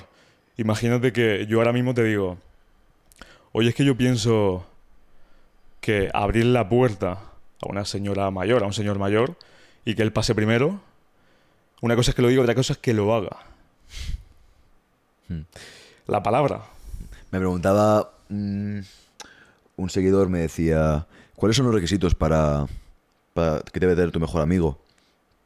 Y Manuel y yo tenemos, la persona que está detrás- detrás de cámaras, tenemos intereses varios, pero la respuesta para mí era muy obvia. Principios. Porque en base a tus principios vas a actuar de una forma. Quizás él y yo tengamos intereses distintos, pero seremos leales. Pero seguiremos siendo respetuosos. Manuel y yo opinamos sobre muchas cosas muy distintos, pero en ningún momento nos hemos odiado por... Es que piensa el polo opuesto. No, no. Respeto. Es es decir, son los mismos valores. ¿Qué valores te rigen? Y de nuevo vamos a lo mismo. Sí, haz lo que quieras con tu vida. Lo respeto, lo entiendo. Digo que hagan lo que quieran en tu vida. Pero vamos a ver cuál es el resultado de lo que dice esta persona y vamos a ver el resultado de lo que dice esa persona. ¿Qué vida quieres? ¿Qué vida quieres? Como me decía, recuerdo, me decía uno, eh, me gustan mucho los tatuajes. Y me. Eso lo decía yo. ¿Te gusta mucho el tatuaje? Yo, sí, sí, sí, me gusta. ¿Te lo pondrías tú en el pecho también? Hostia, bueno, no me gusta tanto. Entonces es lo mismo. A ver, a ver, esos valores hacia qué tipo de vida llevan, esos valores hacia qué tipo de vida llevan. Y creo que eso se olvida mucho. Y creo que la, masculinidad sana es ese tipo de principios, que es una lista que creo que es más que obvia, ¿no? Respeto, lealtad, bondad, eh, misericordia, templanza. Creo que es- es bastante obvio. ¿Quieres pasar al tema? Me interesa mucho también el tema de relaciones contigo. Me interesa saber. De con uno mismo de No, no, relaciones. eh, A ti, bueno, tú eres heterosexual, me imagino también, ¿no? Sí. Vale, tema de relaciones, ¿qué te parece ahora mismo? ¿Cómo está todo? ¿Cómo Es- está todo? Es, es algo que yo, a raíz de los invitados, me, me resulta un tema sumamente interesante. Temas de dinámicas y demás. He traído polos opuestos, tipo repil, tipo más psicología, eh, un poquito más positiva. Tema candente, ¿eh? Sí, sí, sí, sí. ¿Cómo te gusta lo...? ¿Qué, qué opinas sobre, sobre eso? lo veo, mira, eh, lo veo todo tan movido, tío. ¿En movido en qué sentido? Movido, mira, yo soy alguien, macho, que a mí, como me importa tan poco lo que haga la gente, es decir, que cada uno lleve su vida, pero veo la sociedad de tal forma que si tú haces X, la vecina, ¡buah! Este está haciendo X. Te viene el amigo de turno, cuidado con este que está haciendo esto. y así veo las relaciones, con todo. Si Juan está con Juan, Juan está con Juan, hostia, tal, es que Juan, claro, es que si Sara está con Sara, hostia, es que Sara está con Sara, debería estar con Juan, igual que Sara está con Juan, Sara está con Juan. Madre mía, pero no, ¿que no viste cómo Juan trató a María? Madre mía, te entiendo, te entiendo. Lo veo todo como eh, que le damos tanta vuelta a todo. Es decir, si lo dice Napoleón Hill, cito una frase, él lo, lo dice con la política, ¿no? Dice, cuando el ser humano empieza a pensar que no depende de la política, es cuando el ser humano crecerá como especie. Es decir, cuando todos los que existimos aquí no le demos ningún poder ni ninguna atención, hablo de la política como si el vecino le da atención a su vecino Mm. ahí es cuando el ser humano empezará a crecer. Y estoy muy de acuerdo en el, en el punto en el que seamos conscientes de que cada uno haga lo que crea necesario siempre respetando la libertad del prójimo, ¿no? Hostia, Claro, todo a- fluirá. A, donde va el dedo va el poder. No es culpa de ese. Entonces ese tiene el poder. Es que mi vida es una mierda por culpa de ese. Entonces ese tiene el poder sobre tu vida. ¿Seguro que quieres decir eso? ¿Estás, ¿Estás seguro de que quieres señalar el dedo y darle el poder de tu vida a esa persona? O sea, eres, eres sumiso a esa persona. No, es que me, me tío, mi negocio por culpa de ese. Ah, vale, entonces ese tiene el poder sobre ti. Yo creo que es más fácil decir, bueno, a ver, voy a redirigirlo. Oye, que vale, que es un autónomo que se queja de los impuestos del señor Sánchez. Lo entiendo, lo entiendo, lo entiendo. Vaya clip, me. Pero, pero entiendes lo que te quiero decir. entiendo perfectamente. Entiendes lo de que el poder, hacia quién va el poder, hacia esa persona o hacia ti. Y creo que lo mejor es decir, vale, voy a asumir la máxima responsabilidad. Sí. Lo escribía yo en un, en un poema eh, que decía que no, no se me ocurre mejor opción que cargar con toda la responsabilidad y que es pesada y que la cargo y que hay veces que estoy cansado y la dejo en el suelo y me siento sobre ella, pero ella me dice es que no estoy para ser ignorada, estoy para ser cargada. Y lo mismo es, la responsabilidad se carga, lo que decía muy bien Jordan. Peterson, el psicólogo que decía, asume la máxima responsabilidad que puedas, carga con la losa más pesada que puedas. A ver, y a ver qué haces de tu vida con eso. Entonces, no sé, no se me ocurre otra manera de, de echarme a mí la culpa de todo, o la culpa, mejor dicho, la responsabilidad, y ver cómo puedo hacer de mi vida lo mejor, lo mejor que pueda. Llevando esto al mundo empresarial, que aquí nos gusta yo creo que a todos, o gran parte de, de la De- de audiencia. tu público, por Sí, sí, supuesto. sí. Jeff Bezos tiene una frase cuando le preguntaban, oye, Amazon, ¿cómo lo creciste? Dice, lo único que hice fue centrarme en el cliente. Sí. De hecho, ¿sabes la pregunta que se hacía? Esto va a satisfacer. Esto. Es que no. ¿Is this going to create a better customer experience? Esto va a crear una mejor experiencia del cliente. Eso era la pregunta que se repetía en cada decisión. Oye, mira, estas oficinas nuevas. Esta oficina nueva que me cuesta tres veces la de antes va a hacer mejorar la experiencia del cliente. No, vale. Nos quedamos aquí. Fíjate qué interesante. El cliente, pues, entendía que le pagaba al cliente, no le pagaba. Eso basándonos, claro, en la teoría del océano azul, que para la gente que no sepa esto, que investigue, océano azul, océano rojo, se le preguntaba por la competencia. Y este hombre decía que no, que no, competencia ninguna. El cliente es lo primero. Y ahí están. ¿Y tú? ¿Qué opinas de las relaciones a día de hoy? Vale, ¿Cómo lo ves? temas de hombres y mujeres, de Sí. parejas. A ver, primero está el problema de redes sociales, ¿vale? Que, bueno, Instagram Tinder 2.0 porque puedes ver el estatus y todo tipo de personas.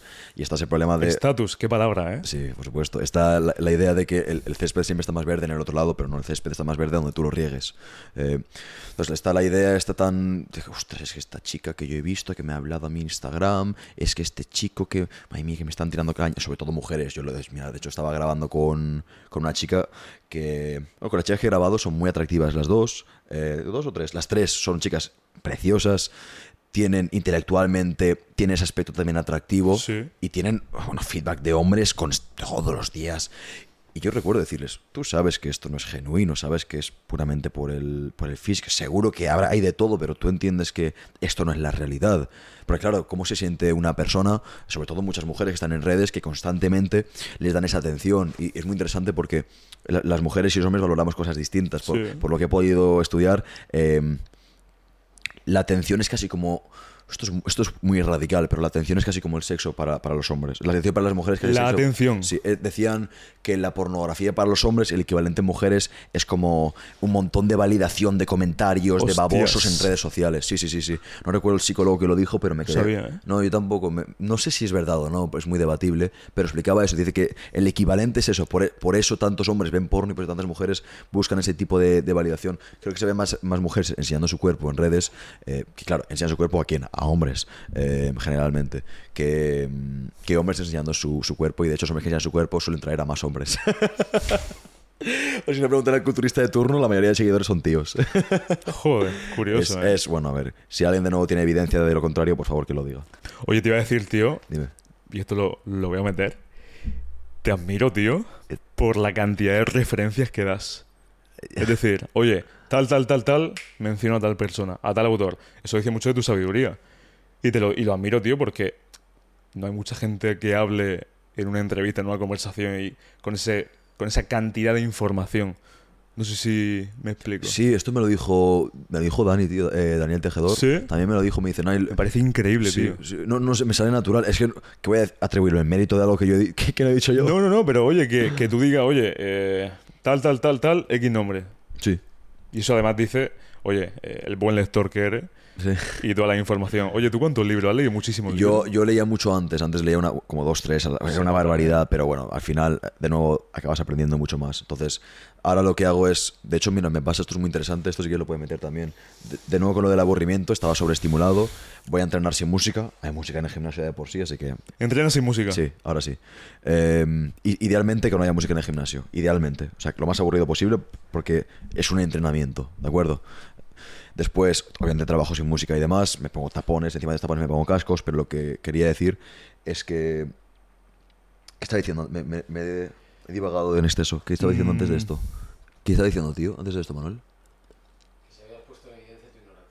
No, eso más que obvio. Sí, te, había dicho yo, yo lo de que nombras a las referencias. Sí, sí, la cantidad de libros que Ah, vas lo, lo que leía, sí. Consumo menos información. No tenemos un problema de, eh, de, de poca información, ¿no? Tienes, tienes toda la información que hace falta gratis en Internet. Lo que pasa es que no la aplicas. El problema no es la información, el problema es la aplicación. Entonces, consumo poca información, muy poca, sobre todo de no ficción, y trato de aplicarla lo máximo posible. Media hora de podcast me basta al día. Antes me escuchaba dos al día. Media hora al día, suficiente. Y la mayoría de días ni aplico lo que aprendo. Es que, es que es lo normal. Y, y, de nuevo, no, lo, lo mejor no es leer un libro cada semana, es coger una cantidad de libros y releerlos, y releerlos, y releerlos. No es el que, aquel que Sí. lee un, 100 libros, aquel que lee un buen libro 100 veces. Lo demás, de nuevo, es ego, es masturbación mental. Yo leo 100 libros a la semana, yo leo súper rápido. ¿Qué me estás contando, tío? ¿Qué me estás contando? Estás, estás leyendo, no estás aprendiendo. ¿El fin cuál es? ¿Leer libros o aprender? Mucha gente quiere haber leído en lugar de leer. Perdón por divagar. No, no, no, no. Pregunta, tío. Es que con esto te iba a decir que algo que se está olvidando a día de hoy, bajo mi punto de vista, el factor tiempo. ¿Qué te Es decir, eso? El factor de el tiempo es necesario. Oye, si vas a empezar una disciplina, donde sea, eh, vas a jugar al tenis. No, es que en dos meses quiero... No, en dos meses no, olvídate. Factor tiempo. Entrena cada día como si fuese el último, contempla el entrenamiento y sigue. Y sigue dos, tres, cuatro meses, un año, dos años, tres años, así sucesivamente. Rapidez, todo momentáneo. Y es normal, ¿no? Yo lo entiendo en gran parte por el tema de Internet. Tengo mi Lambo, tú también lo quieres, ¿no? Ah, pues. Claro, es como que queremos todo tan rápido, tío. Que es que es algo, yo esto lo, lo, lo debatiría, tío, en, en las mismas clases. En las mismas clases de los institutos, los colegios. Oye, señores, señoras, el tiempo es necesario. El tiempo es necesario. Y no vais a conseguir esto en un día. En cualquier campo, ¿eh? Hay hay que pensar, yo he cometido errores de pensar a corto plazo muchas sí. veces y con, y con Tú, el podcast, y con el podcast he cometido errores de pensar a corto plazo y obviamente te arrepientes, porque, pero aprendes de esa lección, pero sí, eh, adoptar una, una perspectiva largo plazista es, es fundamental. Has dicho algo muy interesante, Manuel, ¿te ha recordado al, coche este, eh, fúnebre, que hemos visto antes? Lo de hacer una actividad como si fuera la última. Eh, estamos conduciendo, estamos viniendo aquí y pasa un coche fúnebre y estaba en silencio, habíamos quitado la música. Estábamos escuchando a Elvis Presley, obviamente, y Manuel por la cara me dice, qué interesante, qué rápido se va la vida, porque pasa un coche, ese coche tiene a alguien muerto, esa persona no tenía ni idea de que se iba a morir ese día, pero ese día se murió. Y le has dicho algo muy interesante, lo de hacerlo, hacer cada cosa como si fuera lo último. Sí, sí. Sin duda, eso también lo decía ¿no? el, el Marco Aurelio, lo decía ¿Ah, sí? mucho. O sea, recuérdate en cada momento que puedes morirte. Es decir, no te guíes en tus actividades de, vale, si hoy va a ser mi última hora, que mi último día, ¿qué haría en este día? Quizás toda esa mercadona y es un montón de chuche, toma, me da igual, mañana estoy muerto. Pero lo que te quiero decir es eso, contemplar la idea de, vale, si yo me muero ahora mismo, estoy haciendo lo mejor que, lo mejor que podía. Quizás no sea el camino final, pero es el mejor camino al que yo podía optar. Es una muy buena pregunta, tío. Eso lo dice también Brian Tracy. Sí. Corrígeme en, el inglés. Brian Tracy, ¿no? Que escuchando cómo era su mm, mm, audiolibro. Tiene- Seminario Fénix. No sé cuál es, no sé cuál es. Pues tiene como 20 episodios. Los puedes encontrar en YouTube, Spotify. Brian Tracy ya lleva años ya, eh. Increíble. Y, y en uno de esos audiolibros decía algo así como, oye, si mañana fuese tu último día, plantéate si has hecho aquello que hubieses deseado. A nivel profesional, se refiere él. Steve Jobs lo hacía también. Eh, creo que Steve Jobs cada, cada mes se preguntaba eh, si me quedara un mes de vida seguiría haciendo esto. Y si la respuesta era sí, ok, adelante. Si la respuesta era que no, otra cosa. Mira, me dice Steve Jobs, el pelo de punta que en paz descanse. Tenemos esto aquí. Increíble, ¿eh? que me parece increíble, macho. Oye, por último, ya para terminar, Sí. He leído en tu Instagram cuatro palabras. Cuatro palabras que me parecen súper. Iba a decir gratificante. Filosóficamente hablando, Camino, virtud, disciplina y armonía. defínemelas Vale. y por qué lo tienes ahí puesto. Vale. Soy extremadamente pedante. Fin. Es eso. No. eh, el camino es lo que hablábamos. Eh, en, quiero que la gente visualice esto conmigo, Sí, sí. ¿vale? Veamos una un camino. La gente que se imagine su, su, su, su carrera, su profesión, algo a lo que dedicarse. Y tú estás en ese camino, ¿vale? Me comprometo a seguir este camino, ¿vale? Y después, en ese camino, con la perseverancia y disciplina, con la observación y la educación de la teoría después de hacer acción, existe esa... ¿Cómo es camino, virtud, armonía? Existe, Sí, desarrolla- disciplina. des- desarrollas, no, camino, disciplina, virtud y armonía, ¿no? Eh, Sí, camino, dis- déjame que te diga. Seguro, no. Camino, disciplina, en la disciplina de ese camino. Camino, disciplina, virtud, armonía. Claro. Desarrollas esa virtud, ¿vale? Eres una persona virtuoso, como decía Meditaciones, como también dice Confucio. Confucio decía, el, el caballero o el hombre superior es un virtuoso, pero Platón y Confucio hablan mucho de la virtud. Entonces, tú desarrollas esa virtud Sí. y en la virtud está la armonía. La armonía, a mi parecer, es esa plenitud. Está, está la armonía que uno encuentra en, en su- día a día en todos. Lo explicaba muy bien Miyamoto Musashi. ¿Sabes quién es? El, el samurái. Miyamoto Musashi es el samurái. eh, el mejor samurái de toda la historia. El hombre que tuvo 61 duelos y que no perdió ni uno. Que mató a su primera persona con un palo, con un bastón a los 13 años. En fin, que derrotó a 50 hombres. No se recuerdo qué decía. Él decía que cuando ves el cam- cuando entiendes el camino y cuando lo identificas, cuando lo ves, ves el camino en todas partes. Y para mí eso es la armonía. Porque él, él dice, vale, es que es todo igual, se ve todo igual. Por eso, mucha gente que parte de deporte y tiene, ve ese camino, esa, Sí. esa disciplina, esa virtud, esa, tiene esa armonía después en muchos aspectos de su vida porque es capaz de extrapolar esas enseñanzas. ¿Se entiende? ¿Se entiende? A mí me parece increíble, tío. Sí. Es bastante simple, ¿verdad que sí? Es como el Ikigai, tal vez. Sí. El- bueno, no, no diría tanto como el Ikigai. No lo sé, se, se me ocurrió. Me refiero en el punto de decir, oye, estoy en el camino que veo claro que estoy en ese camino, que aunque no esté en el punto ideal en el que quiero estar aún, sé que estoy. Sí, efectiva- bueno, tío. efectivamente, tío. sí. Es, es lo que me funciona a mí, tío, de nuevo. Yo me he encajado bien bajo esos parámetros, evol- evolucionará y quizás en dos años sea totalmente distinto. No sé en dos años dónde voy a estar. eh, Termino con eso. Ah. ¿Dónde te visiones? Eh, En, Cinco años.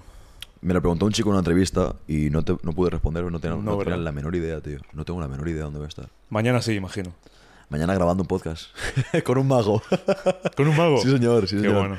Eh, mañana sí que lo sé, sí. Mañana Qué va a ser un, un gran día. Eso, eso trato de decírmelo muchas veces. Hoy, hoy- hoy voy a hacer de este un gran día. Me lo has dicho a mí esta mañana, ¿eh? sí. Y yo, ahí está el tío. Por supuesto, hoy Qué voy a hacer de este un gran día. Qué bueno, Claro, tío. sí, sí. Es que es como, ¿qué vas a decirte por la mañana? Vaya día de mierda. Quizás sea un día duro, pero aún así dirías, bueno, va a ser un día duro, por lo tanto voy a fortalecerme más aún. Puedo desarrollar esa, esa virtud. Muchas gracias por haberme traído aquí, tío. No quiero enrollarme en exceso. Algo, no, no, algo más que decir. No, ¿alguna pregunta más? Es que me tiraría, sí, siete horas más hablando contigo, pero creo que el tiempo se nos, se nos agota. Eh, Manuel, ¿tú quieres algo que aportar, tío? ¿O algo que... No. Todo listo. Es un capullo, Manuel, entonces. Ahora cuando se caben las cámaras. Pues nada, a ver, la, gente. Yo nunca. Es muy interesante, yo nunca he hablado tanto, obviamente en un podcast, porque es la primera entrevista que me hacen. Eh, me pregunto cuánta gente del Rizando Rizo ha venido a esta entrevista para conocerme, porque mucha gente me- pedía, habla más, Ojo, Nail. eh. Mucha gente me decía, "Ah, ¿Sí? habla más, Nail. Sí, sí, porque siempre trato de preguntar y escuchar. Eh, Hace bien, ¿eh? y por supuesto, tú también lo haces bien, tú lo haces exactamente igual que yo. Me refiero el, el escuchar y el, vamos, lo mismo, ¿no? El contemplar, hostia, la otra persona. ¿Te pasa que cuando estás entrevistando a alguien estás tan absorto en lo que dicen que se te olvida la última pregunta cuando acaban de hablar? A mí se me olvida todo. me pasa igual. Sí, sí, sí, Me sí, pasa sí, igual. sí, sí, sí. Oye, pues no quiero enrollarme que esto ya se va a hacer muy ha largo. sido un honor, eh, tío. Igualmente, Ha tío. sido un honor. Estoy- igualmente. Y sinceramente espero que a toda la gente que haya escuchado esto, que haya visto esto, mm, haya aprendido algo, porque, bueno, aquí hemos tenido a, a un crack de la sabiduría. Y lo dicho, damas, caballeros, fuerza y honor. Nos vemos en el siguiente episodio.